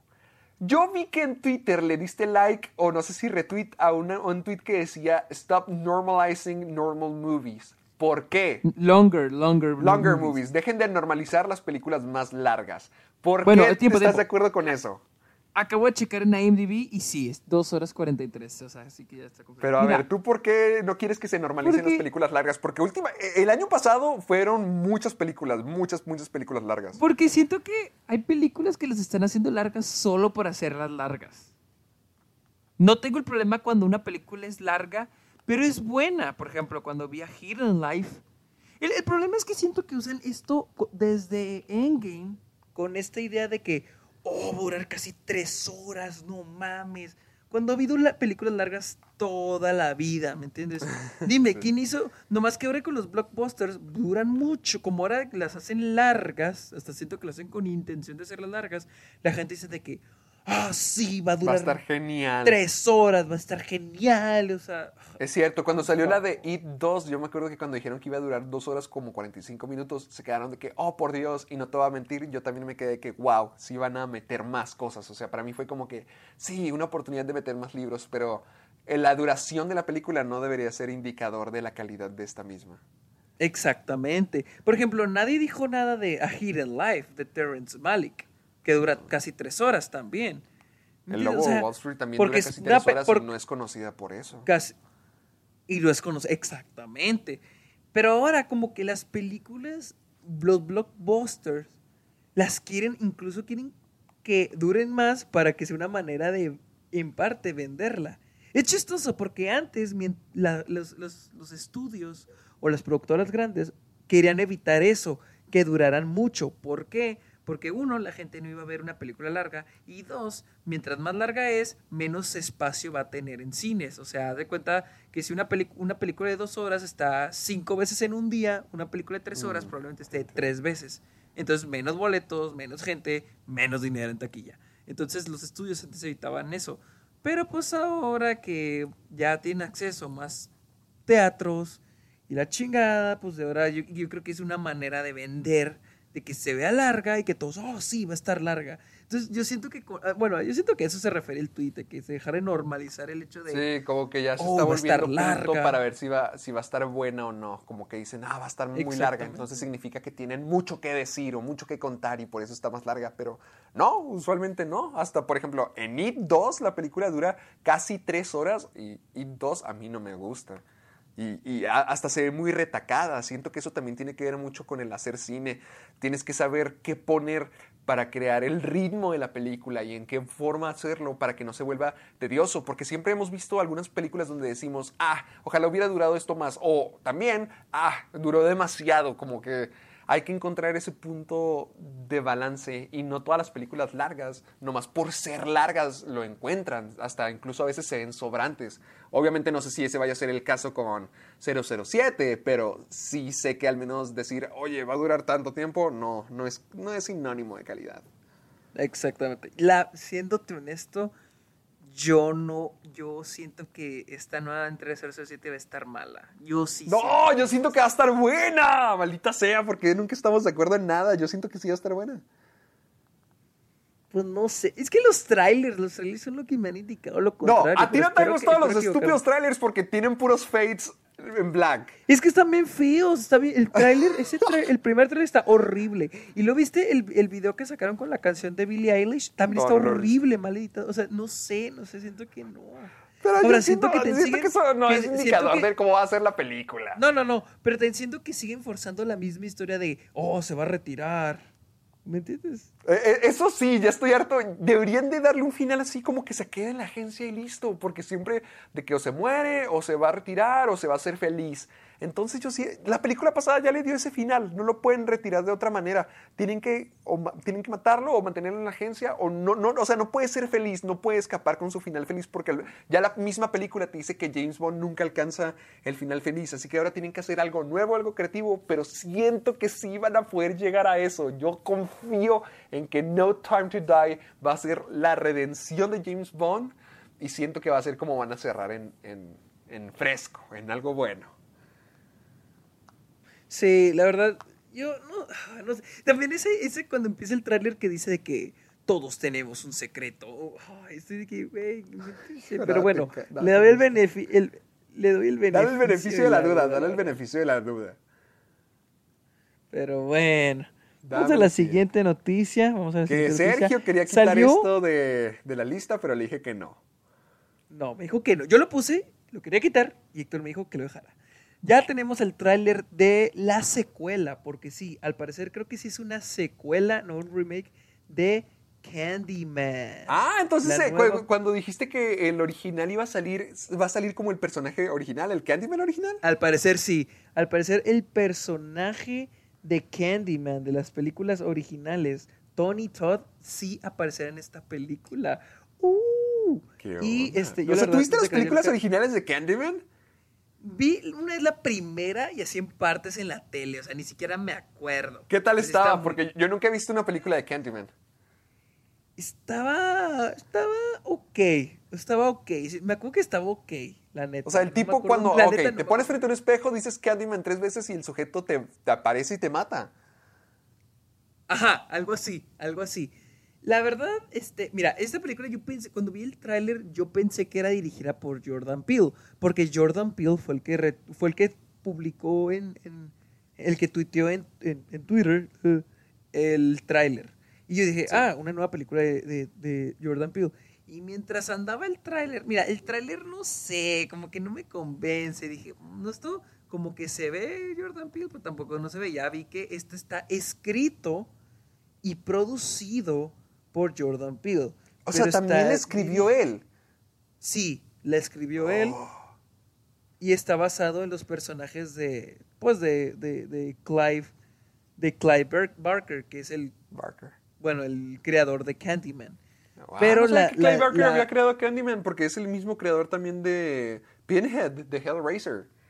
Sí, sí, sí, de Hellraiser. ¿Qué onda? Y este, y la que está dirigiendo es la película es eh, Nia Da Costa. Yo no sé qué ha dirigido ella. Dirigió algo que se llama Little Woods, que al parecer tiene buenas reseñas, pero al parecer es una directora que apenas está empezando, que está creciendo.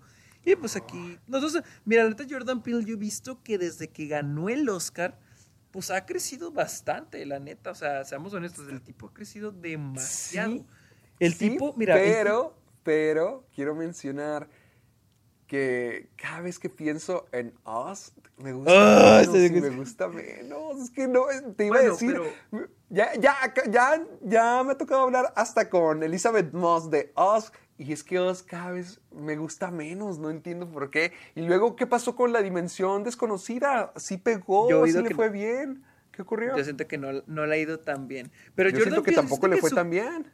Por eso Mira, Jordan Peele estaba involucrado en todo eso. Pues sí, pero yo siento que a su carrera sí le ha ido muy bien. Porque, porque, por ejemplo, Us sí le fue bien en taquilla y en crítica también le fue bien. No le fue que excelente, le fue Ajá. bien. Fue nominado al Oscar otra vez por Black Clansman, porque él fue el productor. Mm, También produjo Hair Love, el, el, el, Mm. el corto documental que ganó el Oscar. Oye, Tiene varios... está, como, está produciendo un montón de cosas. Sí, él produjo ya varios shows, varios miniseries, por ejemplo, Weird City, Lorena, The Last OG, Hunters, The Twilight Zone. Y pues, y creo que ya está, está, está escribiendo un- una película animada con, con Key, con Michael Key. ¡Oh! Al Es- fin, al y fin lo, vino a rescatar. Entonces, ya sé, güey. Pobre hombre, en, en programas de concursos y con John Cena siendo bombero. siendo bombero. Y siento que siento que Jordan Peele sí ha avanzado mucho con su carrera. Sí. Y se me hace padre que le esté dando oportunidad. Porque, por ejemplo, tiene un agradecimiento en Sorry to Bother You. Así que yo pienso que le dio un impulso en esa película para que se hiciera. Entonces, yo siento que apoyando. Jordan. Ajá, exacto. Entonces siento que Jordan Peele sí se, se ha movido demasiado. O sea, demasiado. Pues te, te voy a decir que de lo que vi el tráiler y ahorita que lo acabo de ver, tú dijiste me, yo dije, yo, yo también, yo estoy en un modo como que va, venga, a, mí sí se me hizo interesante. Al comienzo pensé que se veía como una de esas comedias de terror y cua- cuando, cuando vi que decía producida por Jordan Peele dije, ah, tiene sentido, a lo mejor que va a tener ese tono un poquito más cómico, más relajado. Pero mientras que el tráiler avanzaba, yo pensé que se iba a convertir en una película seria de terror que se veía mal. Esa escena de las chicas en el baño, no sé, se me hizo muy... ugh, se me hizo muy... Sí, meh. a mí también. Se me hizo muy, muy fuera de lo que todo lo demás del tráiler era. Se, se veía como típica escena de película de terror barata. Pero lo demás del tráiler, cuando ya se ve más al Candyman, o al menos el giro que tienen acerca de este tipo, a lo mejor siendo el Candyman, o siendo una entidad, o siendo un espíritu, o sea, cosas así. Te voy a ser franco, sí me llamó mucho la atención a partir de ahí. Sí, creo que, y creo que eso va a ser, siento que la escena genérica de terror eh, va a ser una parte muy pequeña de película y a lo mejor hasta va a tener ese contexto porque lo demás va a ser muy diferente. Todo lo que vi en el tráiler, no sé, no sé, siente- se sentía mucho de la vibra Jordan Peele, se sentía mucho de la, vida, de la vibra como que dimensión desconocida, Oz, Get Out, así como que gracioso, pero al mismo tiempo retorcido, creativo. Entonces, que adelante, yo sí quiero ver esto. A mí sí me- para mí es una bendición que las películas de terror se han convertido en las películas que más me emocionan cada vez que las anuncian. Y Candyman, sien- siento que es una oportunidad de meter un concepto creativo y hacer algo nuevo con el personaje. Y eh, lo tiene Jordan Peele, adelante. Yo sí quiero ver esto. Sí, pues te digo, sí, sí, sí, la neta sí me da curiosidad, pero sí, como dices, la escena del baño sí se ve muy medio fuera de lugar, la verdad. Sí, pero todo lo del espejo y cuando se está viendo a sí mismo y cuando se escucha la voz de Candyman, sí se, a mí sí se me hizo padre. Sí, la verdad, es- espero que sea una buena película, porque sí se ve, se ve, in- se ve interesante. Se ve interesante, la verdad. Así Sigamos. que, ¿Cuál es la, si- cuál es la siguiente? Uy, Más dulzuras. Hablábamos al inicio de esto, más dulzuras. El revival de Lizzie McGuire está en riesgo. Que la Bastante riesgo. ¿Cómo sabrán ustedes desde que, desde que se anunció Disney Plus? Pues se anunció que Lizzie McGuire tendría su revival. O sea, su continuación, algo así como el, el- el de That's So Raven, el de, con, el de Stan Raven, que tuvo su versión ella adulta. Pues Lizzie McGuire iba o va a tener el suyo. Al parecer solo se llegaron a grabar dos episodios. Por ahí leí que solo se llegaron a grabar dos episodios. Dos. Y sí, creo que dos apenas o uno. La cosa es que el creador del show, este... La creadora. No me recuerdo. Ah, la creadora del show, este, indicó... No, bueno, salió a pelear con Disney. Qué sorpresa. Y este... Y al parecer se cree... ¿Cuál es el nombre de la creadora? Ay, de la showrunner, ay, no sé. Lizzie Maguire, déjalo checo. Aquí lo tengo. Ah, Terra, Terry Minsky.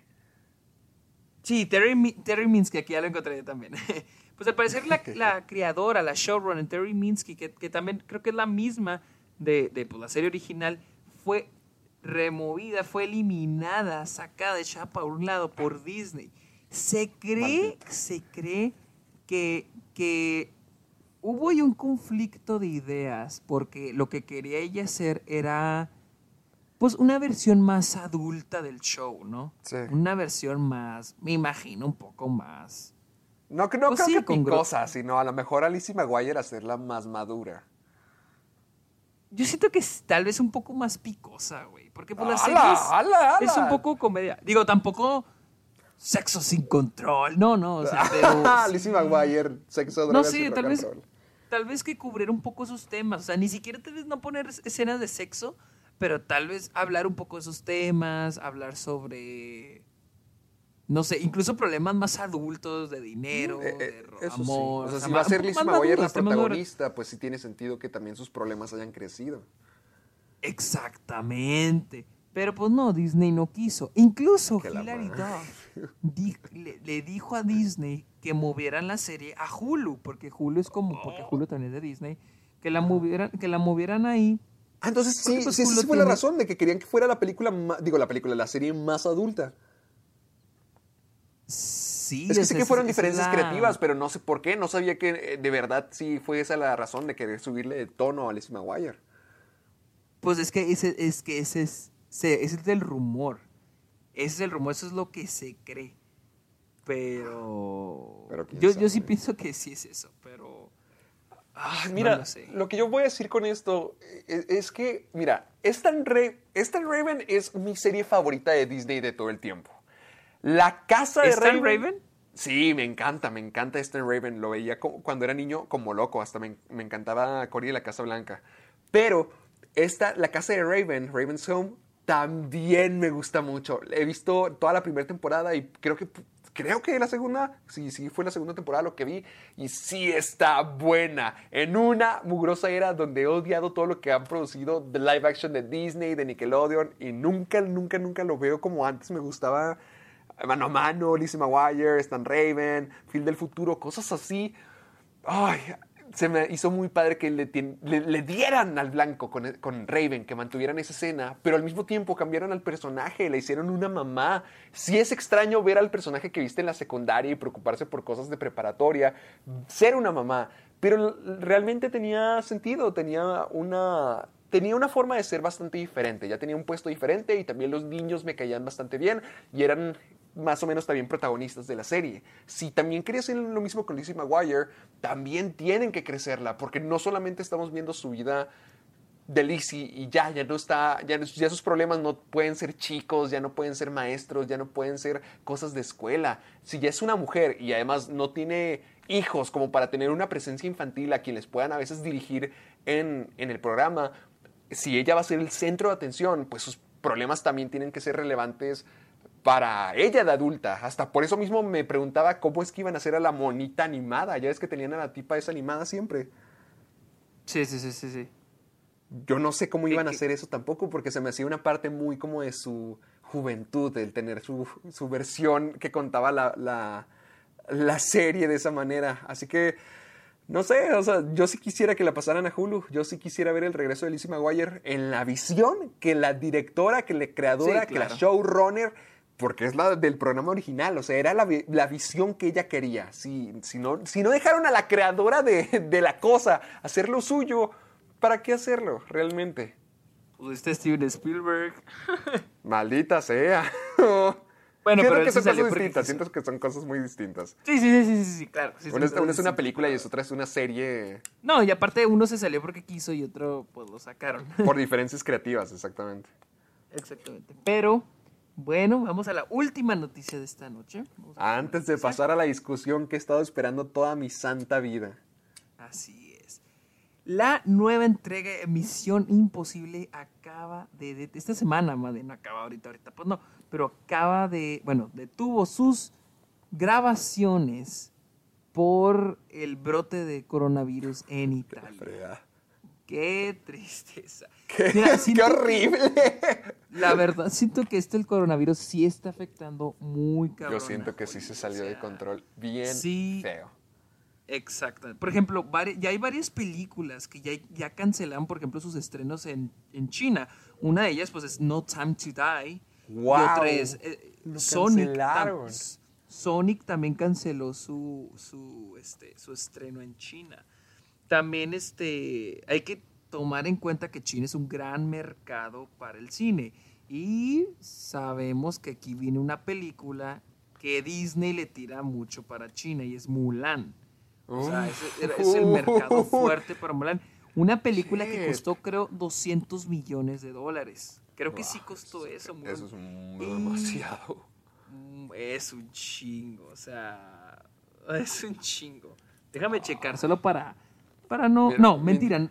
Ah, no, esa es la animada. Sí, 200, verga, 260 millones de dólares costó Mulan.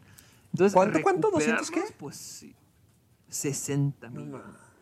¡Oh! O sea, ¡Casi es 300! Es demasiado. O sea, es Y demasiado. todo que eso está en riesgo. Bueno, al, al menos la, la percepción pública y el marketing y las- los estrenos y los premieres está todo en peligro gracias al coronavirus. Exactamente, gracias No al coronavirus. También Es que este, yo me acuerdo y tengo bastante presente el momento donde empezaron a compartir todas las noticias del coronavirus en redes sociales y toda, toda la cosa por el estilo. Pero yo tenía muy en cuenta y muy en mente cuando estaba en primaria y se dio todo lo del H1N1. Y como niño sí era preocupante y como niño sí te asustabas y sí te preguntabas qué es lo que iba a pasar. Pero eventualmente llegó la cura y toda la cosa. Ahora con lo del coronavirus sí te pones a pensar como que... Chin, pues, porque Sí. todavía no se arregla la cosa.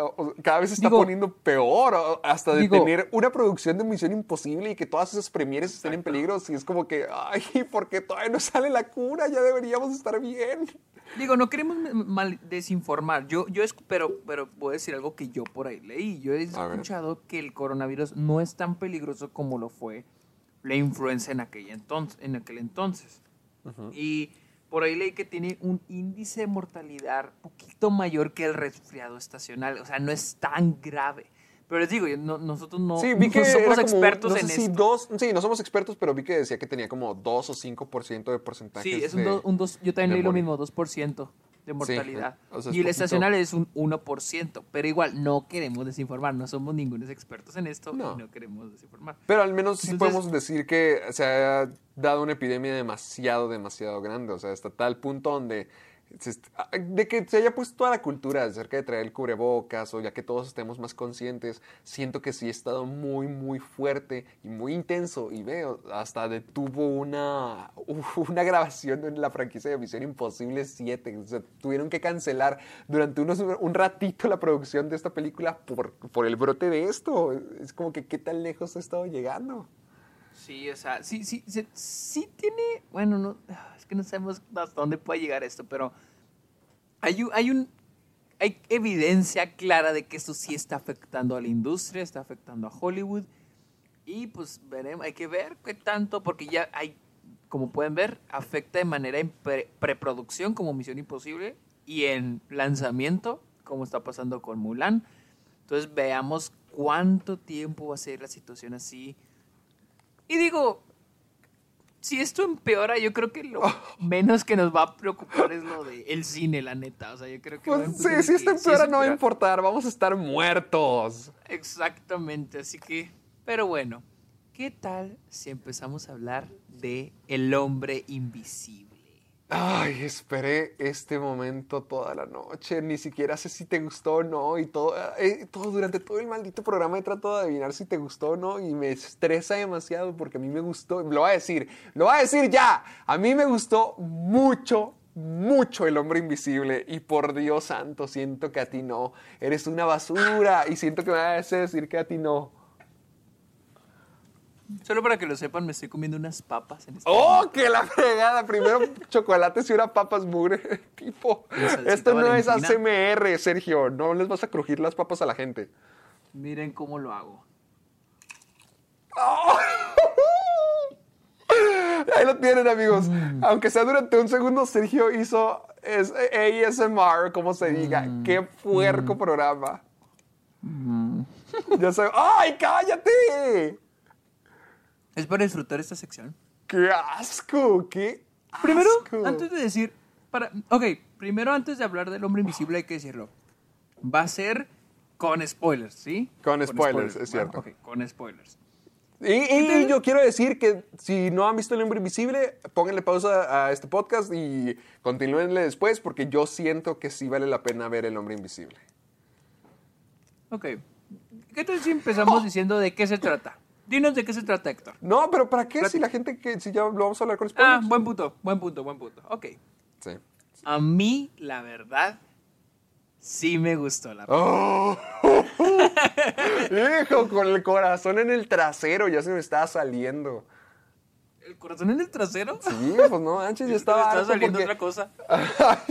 No, pues contigo sí, porque dijo, contigo nunca se sabe. A mí me gustó mucho esta película y si iba a tener que defenderla contra ti, iba a ser como que, ay, qué flojera, maldito amiguito.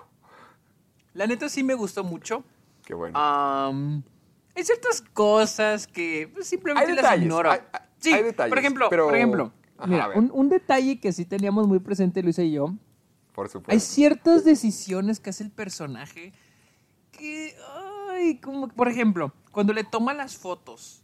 ¿Recuerdas que le toma las fotos? Sí, sí, Y sí. las tiene ahí porque nunca dijo nada sobre las fotos. O sea, porque nunca dijo nada. Pues se sea, las encontró.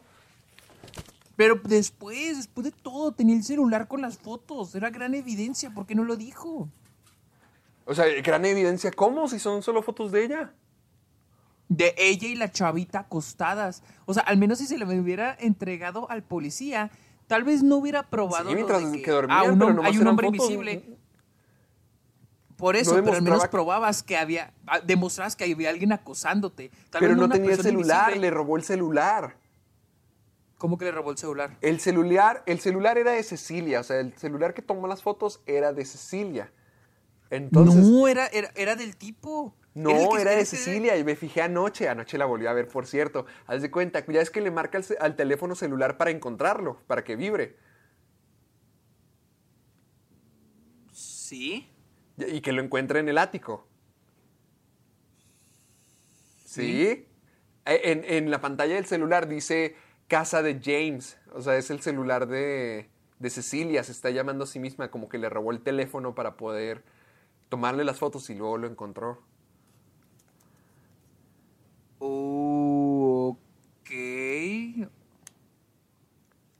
O sea, la parte de tomarle fotos, siento que está en la película para eso, para la, la privacidad. Se supone que encontrara eso arriba, porque ve, también le quita el cuchillo y no le dice, sino que solamente Pero lo bueno, quita. pero igual el hecho de que tenga unas fotos tuyas, dormida, ¿no prueba nada?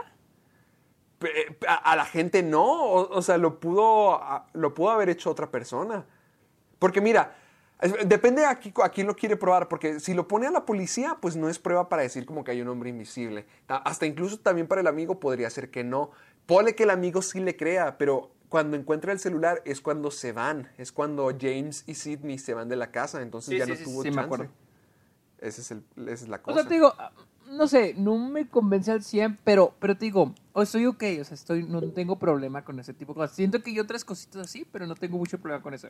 Hay unas partes que me dieron... Siento que la decisión de las tomas no... Hay unas que me dieron mucha risa, la verdad. ¿Cómo cuál? Por ejemplo, cuando está... Esa parte, cuando ellos se van de la casa y que ella se queda a buscarlo antes de que ponga, creo que el café en el piso, ¿te acuerdas? Sí, sí, hay sí. una toma de ella y luego dando vuelta alrededor de ella. Eh, Hay una que me gustó y luego hay una bien extraña que la neta Luis y yo nos atacamos de risa. Como que ¿Cuál? pusieron la pared en, digo, como que pusieron la cámara arriba de, de la pared en una esquina y luego hace un movimiento muy raro. O sea, ese tipo de cosas me dan mucha risa. Pero espera, ¿dónde, Por ejemplo, dónde, cuando... dónde? ¿Cómo que dónde? Sí, o sea, ¿cómo estuvo la escena otra vez? Haz de cuenta que es cuando ella empieza de que, ¿dónde está? A gr- a gritarle que, ¿dónde estás? Sí, que ¿dónde estás? sí. Ajá, en la cocina, en la cocina.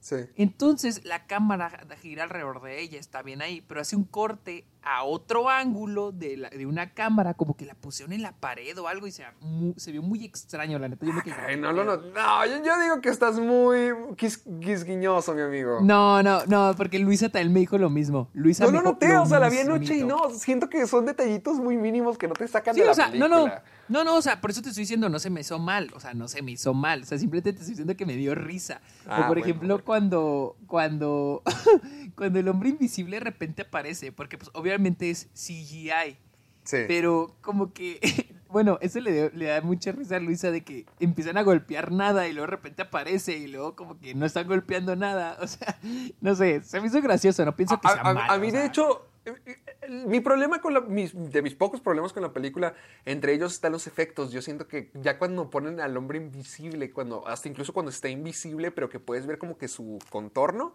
se ve muy gomoso, se ve como que se mueve muy rápido, como si fuera de goma, y no me encanta. Pero las escenas, no sé si es lo que tú mencionas, pero donde está, por ejemplo, que alguien está siendo golpeado, siento que algunas sí se ven muy brutales. Cuando está peleando contra ¿La de los amigo- policías? Sí, no, no, no contra los de los policías, sino contra el policía, contra James, el amigo, cuando lo está agarrando de la corbata y puedes ver cómo, lo- cómo está flotando por la corbata y lo está golpeando y lo ves como nomás está moviendo así como si estuviera poseído, como si estuviera colgado. Se ve feo, se, se ve, en el buen sentido, se ve como que, wow, Sí, sí, sí. ¿qué están haciendo con este A mí, a personaje? mí Es la neta, casi todo. Por ejemplo, las escenas de los policías, me dio, la neta sí me dio risa. No, a mí no, me, a, a mí no me dio risa, yo pensé que era como que demasiado. Yo, la escena de los policías, yo sí me quedé como que, wow, este tipo es el hombre, el hombre invisible más musculoso del mundo. O, o también pensé eso, también pensé eso, como que.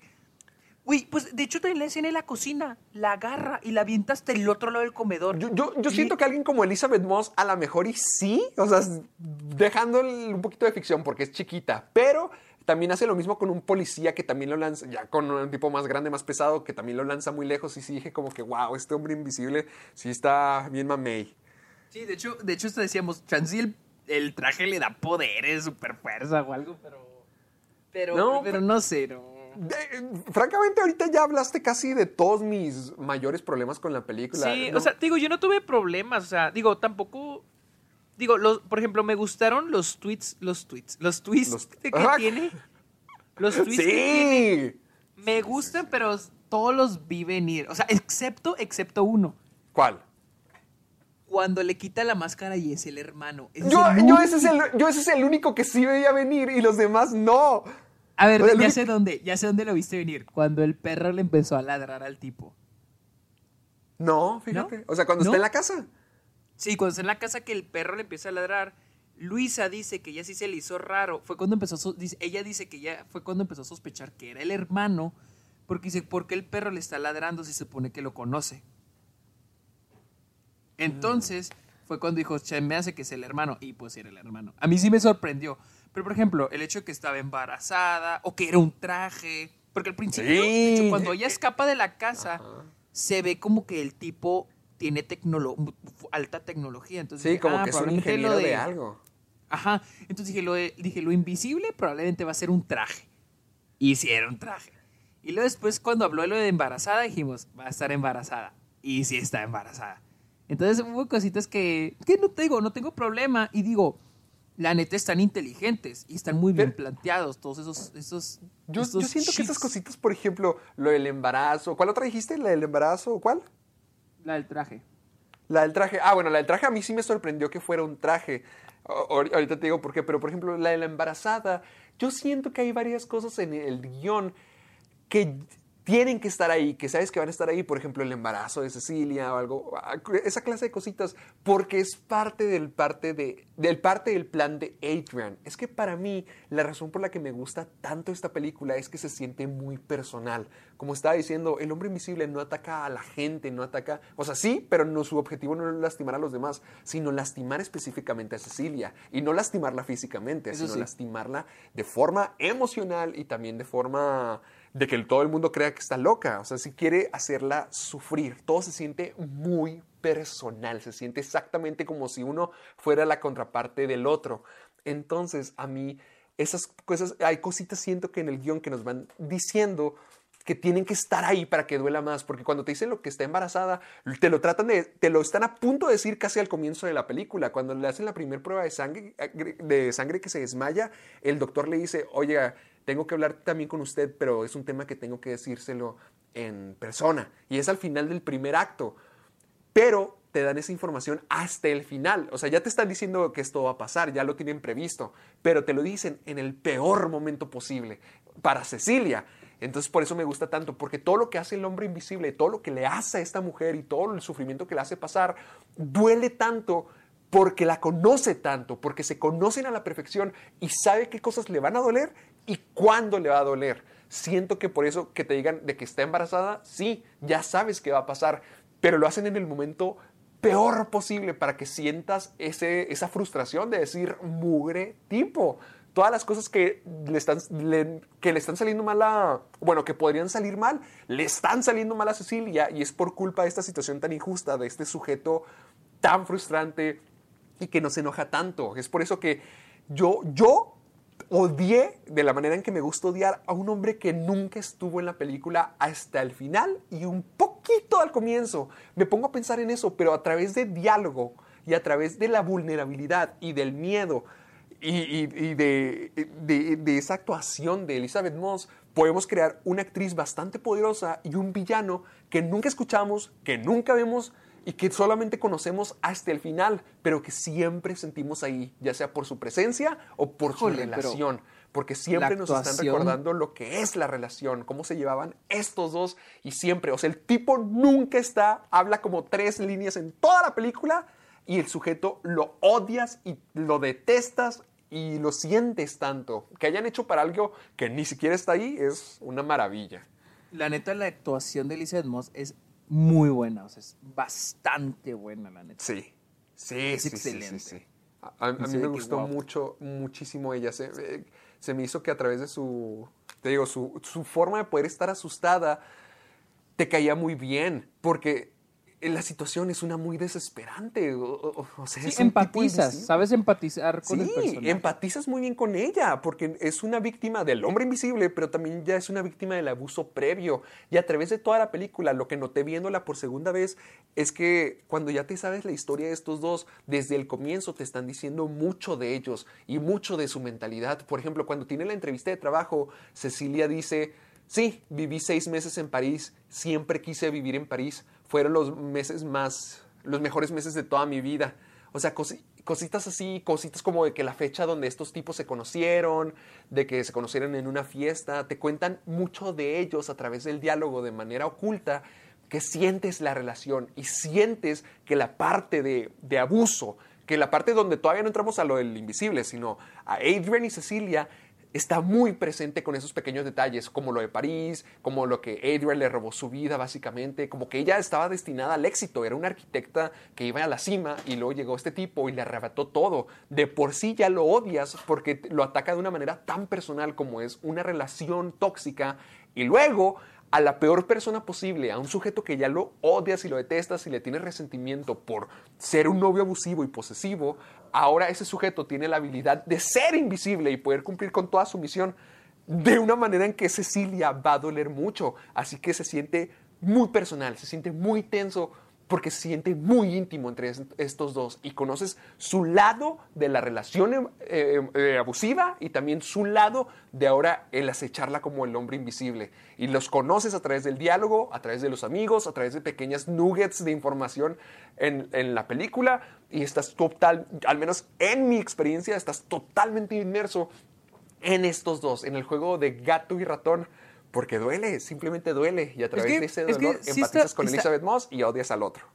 Es que eso está muy padre, te digo, es un punto muy bueno en la película y muy creativo con la historia, de que es algo personal, uno a uno. No es, y eso es lo que iba con, con esto del universo, el Dark Universe, que es muy difícil pues creer porque estás acostumbrado a las películas de terror de el X fantasma que está aterrorizando a una persona solo porque sí. ¿Me entiendes? Entonces es más difícil crear un universo así. Como el de, Invisible Man. Necesitas más creatividad y es mejor cuando lo haces individual. Exacto, porque ve, o sea, lo, hay emoción en estas personas. No solamente es querer tener monstruos y tener personajes llamativos y querer unirlos, sino básicamente darle un, motivo, darle una razón de existir, darle un dolor a estos personajes. Hay mucha emoción detrás de todo esto y, es lo mismo que decía, con los monstruos clásicos no solamente son criaturas mitológicas, sino también son seres que tienen, digamos que muchos matices y muchas cosas buenas en un cuerpo malo o en un rol malo. Yo siento que hay mucho como que conflicto entre estos personajes y que siempre ha sido muy interesante su rol, cómo interactúan con las demás personas. Aquí ya lo hacen al hombre invisible el malo totalmente, pero lo hacen el malo no porque quiera dominar el mundo, no porque quiera conquistarlo como el original, o no porque esté confundido o loco como el hombre invisible original. Como la o como la mayoría de los monstruos como la mayoría de los monstruos, que te los pintan como gente loca, pero no, sino por más horrible que sean los motivos de esta persona, de Adrian Griffin, son motivos muy humanos también. La, su ira, su falta de control, cómo él explota, cómo es demasiado, se me hacen cualidades también muy humanas, negativas, pero humanas. Entonces, nuevamente, el horror y lo feo va hacia lo humano y, tenemos a alguien que está reaccionando constantemente a eso y que son las personas que más se conocen el uno al otro de una manera muy retorcida, hasta piénsalo como este ay, Nicky y Amy que se, que se odiaban y que se detestaban, pero que al mismo tiempo se conocían muchísimo el uno al otro mejor que a nadie. Entonces está lo mismo de ese, es, ese lazo tan, tan real, pero tan retorcido y tan horrible y agrégale ahora que la persona que tiene el poder, el abuso y todo el control de la relación también tiene la oportunidad de ser invisible. Se me hace una situación muy fácil de relacionarte, muy fácil de empatizar y además muy fácil de decir, hijo, no puede ser mugre, tipo, como que muy fácil de decir, esto es demasiado pobrecita porque nunca te cae mal, ella siempre está peleando, peleando, pero el tipo es invisible, no quiere que lo veas, no están lanzando cosas siempre en, la película, o sea, nomás hace los movimientos adecuados en el momento adecuado con la intención de lastimar a Cecilia. No siempre está moviéndole cosas, sino es muy específico y muy metódico. Es por eso que siento que todo encaja tan, tan, tan bien. Puedes ver las motivaciones de todos los personajes tan fácilmente. Sí, a mí, a mí digo, digo, los problemas que tengo la película son minúsculos. Siento que es una está padre la película, está muy, bien escrito. Siento que está muy bien escrita. Tampoco digo que wow, que super película, pero siento que está muy bien escrita, me gustó, me gusta. ¿Te gustó? ¿Te gustó? Pues verga, pues de inicio a final todo, o sea, ¿Sabes qué? Otra parte que me dio mucha risa es cuando matan a la, a la hermana. ¿Cómo? Eres un monstruo, eres un maldito. Ese, esa parte en la película está súper, súper tensa. Pues es que me da mucha risa que de repente toma de la hermana, toma de Elizabeth Moss, el cuchillo está flotando Y lo toma la hermana y luego el cuchillo se lanza hacia ella. O sea. Pues es que tiene que ser así, o sea, como que es el No, hombre yo sé. Yo sé, yo sé, porque ahora me pongo a pensar que de qué otra manera hubiera sido y digo, no, pues no, pero me- no sé, me dio risa, me dio A mí, risa. se me, a mí se me hizo súper sorpresivo porque, eh, por ejemplo, es el momento de la hermana. Ya dos veces que veo esa película y las dos veces me quedo como que no, porque se siente muy... Te, lo voy a decir, ayer lo, ayer lo analicé, porque la escena te la, te la plantean de esta manera. Primero, están peleadas, o sea, se detestan. Hay un, hay un aura de negatividad. Bueno, no se detestan, sino están peleadas. Una la- cree que la detesta la otra. Están separadas.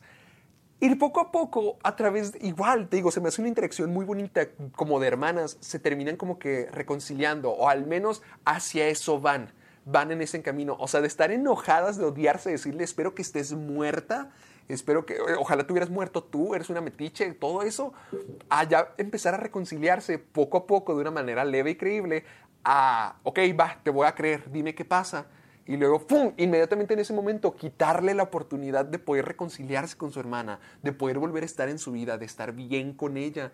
Se me hizo como que este hijo de perra, este hijo de perra. Y la misma escena, o sea, que esté el cuchillo flotando, es como que no, le corta la garganta y luego le pone el cuchillo a ella. Es a lo que me refiero.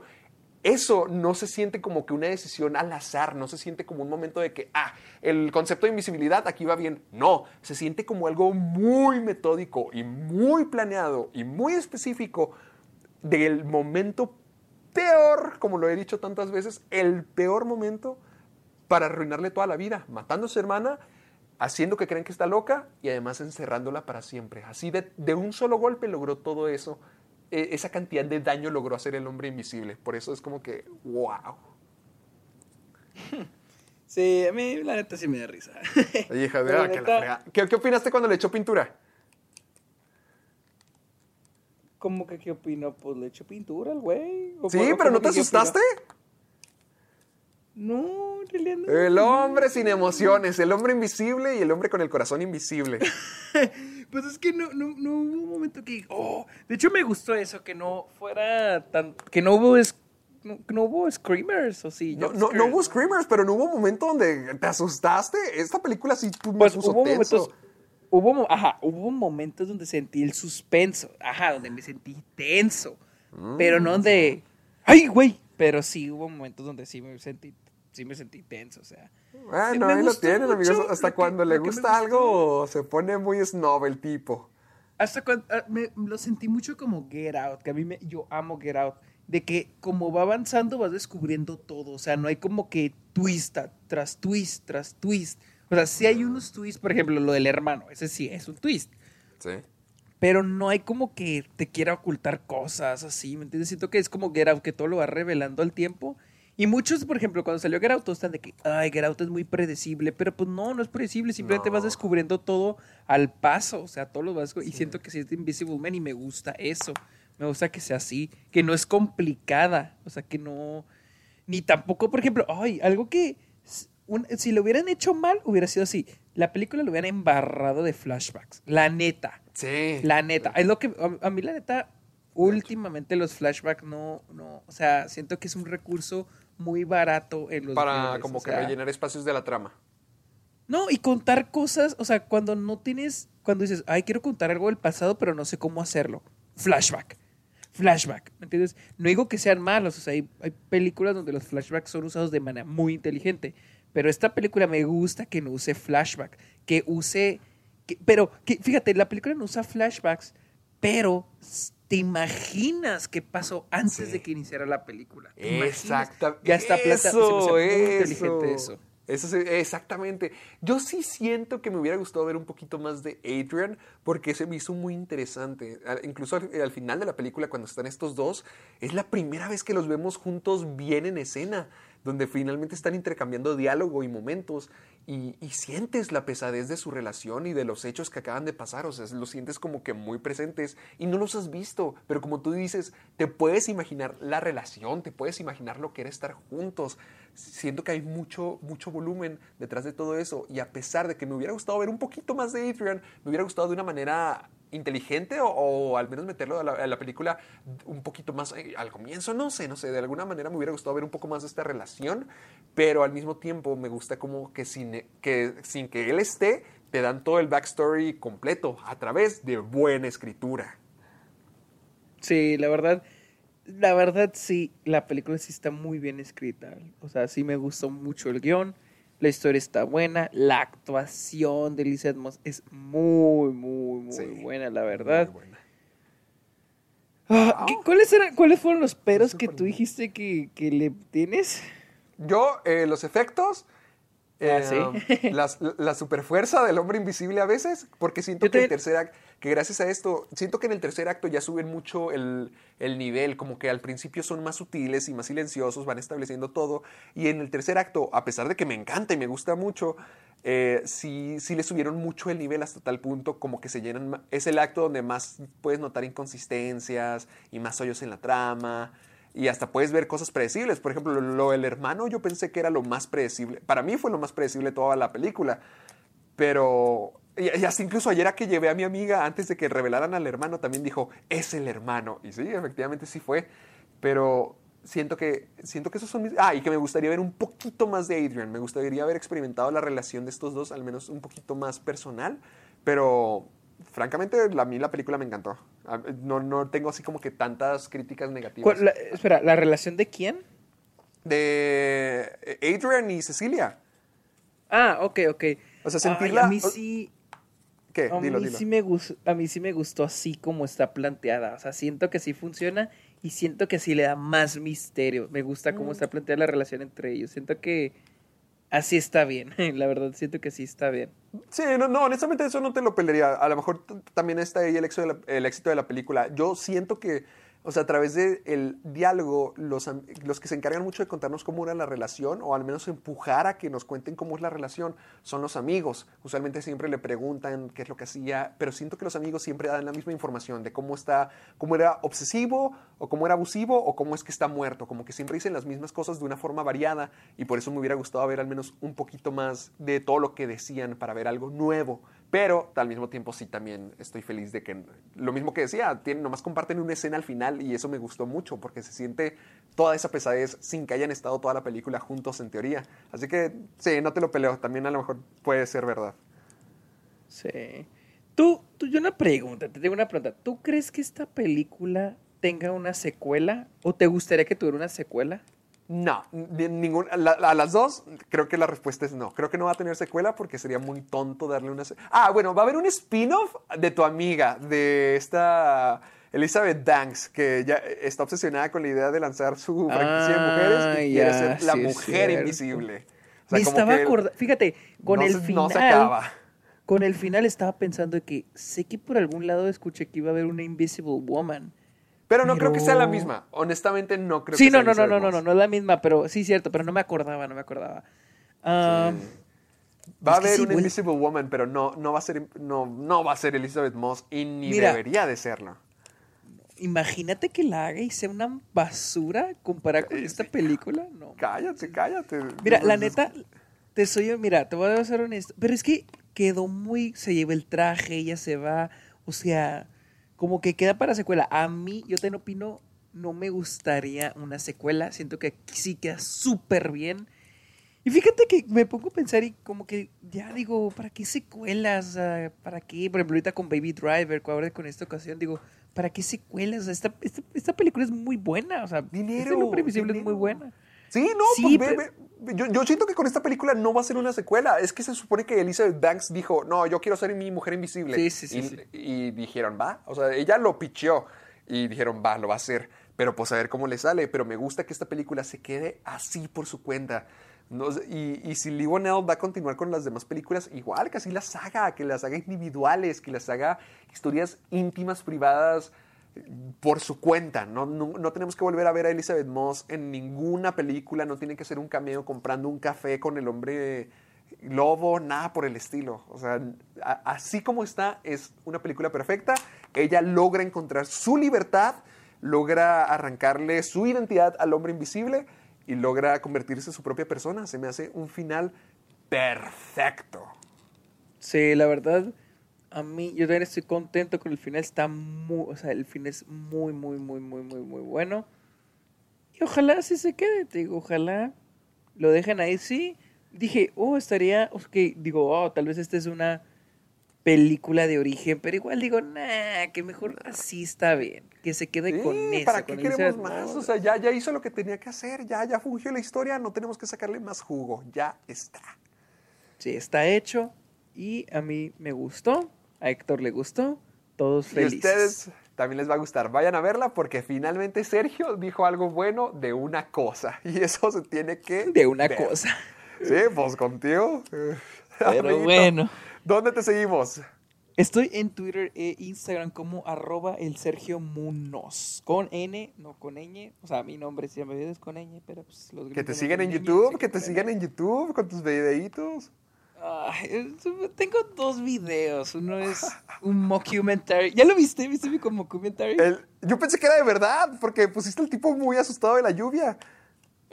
Pues por eso es un mockumentary. ese es el Pero yo pensé que era de verdad, o sea que sí estaba asustado. No, no, no, el tipo lo actuó, la neta, Lo a a ver, aplaudo a a Alan. Alan, felicidades, act- actuaste muy bien. Sí, tengo un canal de YouTube que me inventé nomás para, para subir, nomás, literal, nomás tengo dos videos, o sea, creo que sí, a ver. Véanlos, Sí, tengo- véanlos. La gente sí fue a comentarle su top 100 millones de películas 2019. Sí, o sea, tengo dos videos, uno es mi, mi 30 mis 35 películas favoritas del 2019 y otro es un mockumentary que hice con un amigo, es en inglés porque fue para mi clase, yo en vayan a verlo, que vayan a verlo. Se llama Ten el miedo a la lluvia. Está, mi canal se llama Sergio Muñoz Esquer. Ahí sí es con ella. Y pues si los quieren ver, pues gracias, supongo. Gracias. y ¿dónde te podemos encontrar? Ah, gracias, muchas gracias. Eh, señores, ah, oye, ¿sabes qué me acabo de dar cuenta? Creo que Vecinos lo transmiten los domingos. Te iba a decir que pensé que Vecinos era nuestra competencia, pero me acabo de acordar que Vecinos lo, que nosotros lo transmitimos el lunes, así que no importa, solo lo acabo de recordar. Pero bueno. ¿Qué hizo esto tan random? Sí, eh, no, es que me metí a Twitter para ver rápido una cosa y me acordé de cuando pusimos a Frankie Rivers como portada ¿Qué de nuestro. ¿Qué momento? Qué momentazo. Así que ahorita. Y dije, chin, creo que Vecinos es nuestra competencia principal, pero ya me di cuenta de que no. nosotros somos un día después de Vecinos. Eh, a mí me pueden encontrar eh, en YouTube como Caja de Películas. Ya subí mi review del Hombre Invisible. También estoy en Instagram como soy Héctor Portillo y en Facebook y Twitter me pueden encontrar como Caja de Películas. Al igual que ya saben que pueden encontrar el Club de los Amargados en Spotify, en iTunes y en iBox. Ya saben, descárguenselo por favor. No hay nada más satisfactorio que correr al ritmo de la voz de Sergio o al ritmo de mi voz, levantar pesas. Así que vayan, trapen mientras que escuchan la- las críticas del hombre invisible, las peleas, todo, todo, todo. Descárguense el programa y déjenoslo saber con el hashtag Soy Amargado. A Sergio y a mí nos encanta ver sus memes, sus dibujos, sus fotos, sus escritos, sus pensamientos, todo. Todo lo que compartan, háganlo con el hashtag es. Soy Amargado. A nosotros nos encanta. Y creo que eso es todo, amiguito. Ya no me falta nada. Supongo que sí. No, creo que sí es todo ya. Supongo que sí. Nos podemos ir a dormir.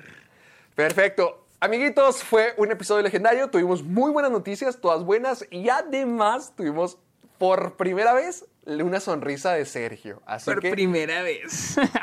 hoy, hoy se rompió la realidad como la conocemos. Finalmente lo hicimos. Gracias por acompañarnos. El hombre invisible te va a hacer feliz, como lo hizo Sergio feliz. Así que vayan a verla.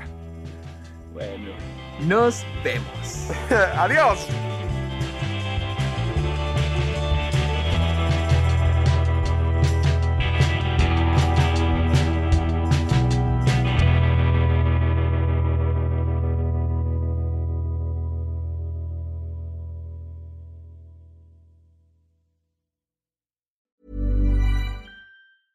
¿Te preocupas por tu familia? Entonces, ¿por qué darles solo huevos ordinarios cuando pueden disfrutar de lo mejor? Eggland's Best, los únicos huevos con ese delicioso sabor fresco de granja, además de la mejor nutrición, como 6 veces más vitamina D, 10 veces más vitamina E y 25% menos de grasa saturada que los huevos regulares, además de muchos otros nutrientes importantes. Así que, dales los mejores huevos. Eggland's Best, mejor sabor, mejor nutrición, mejores huevos.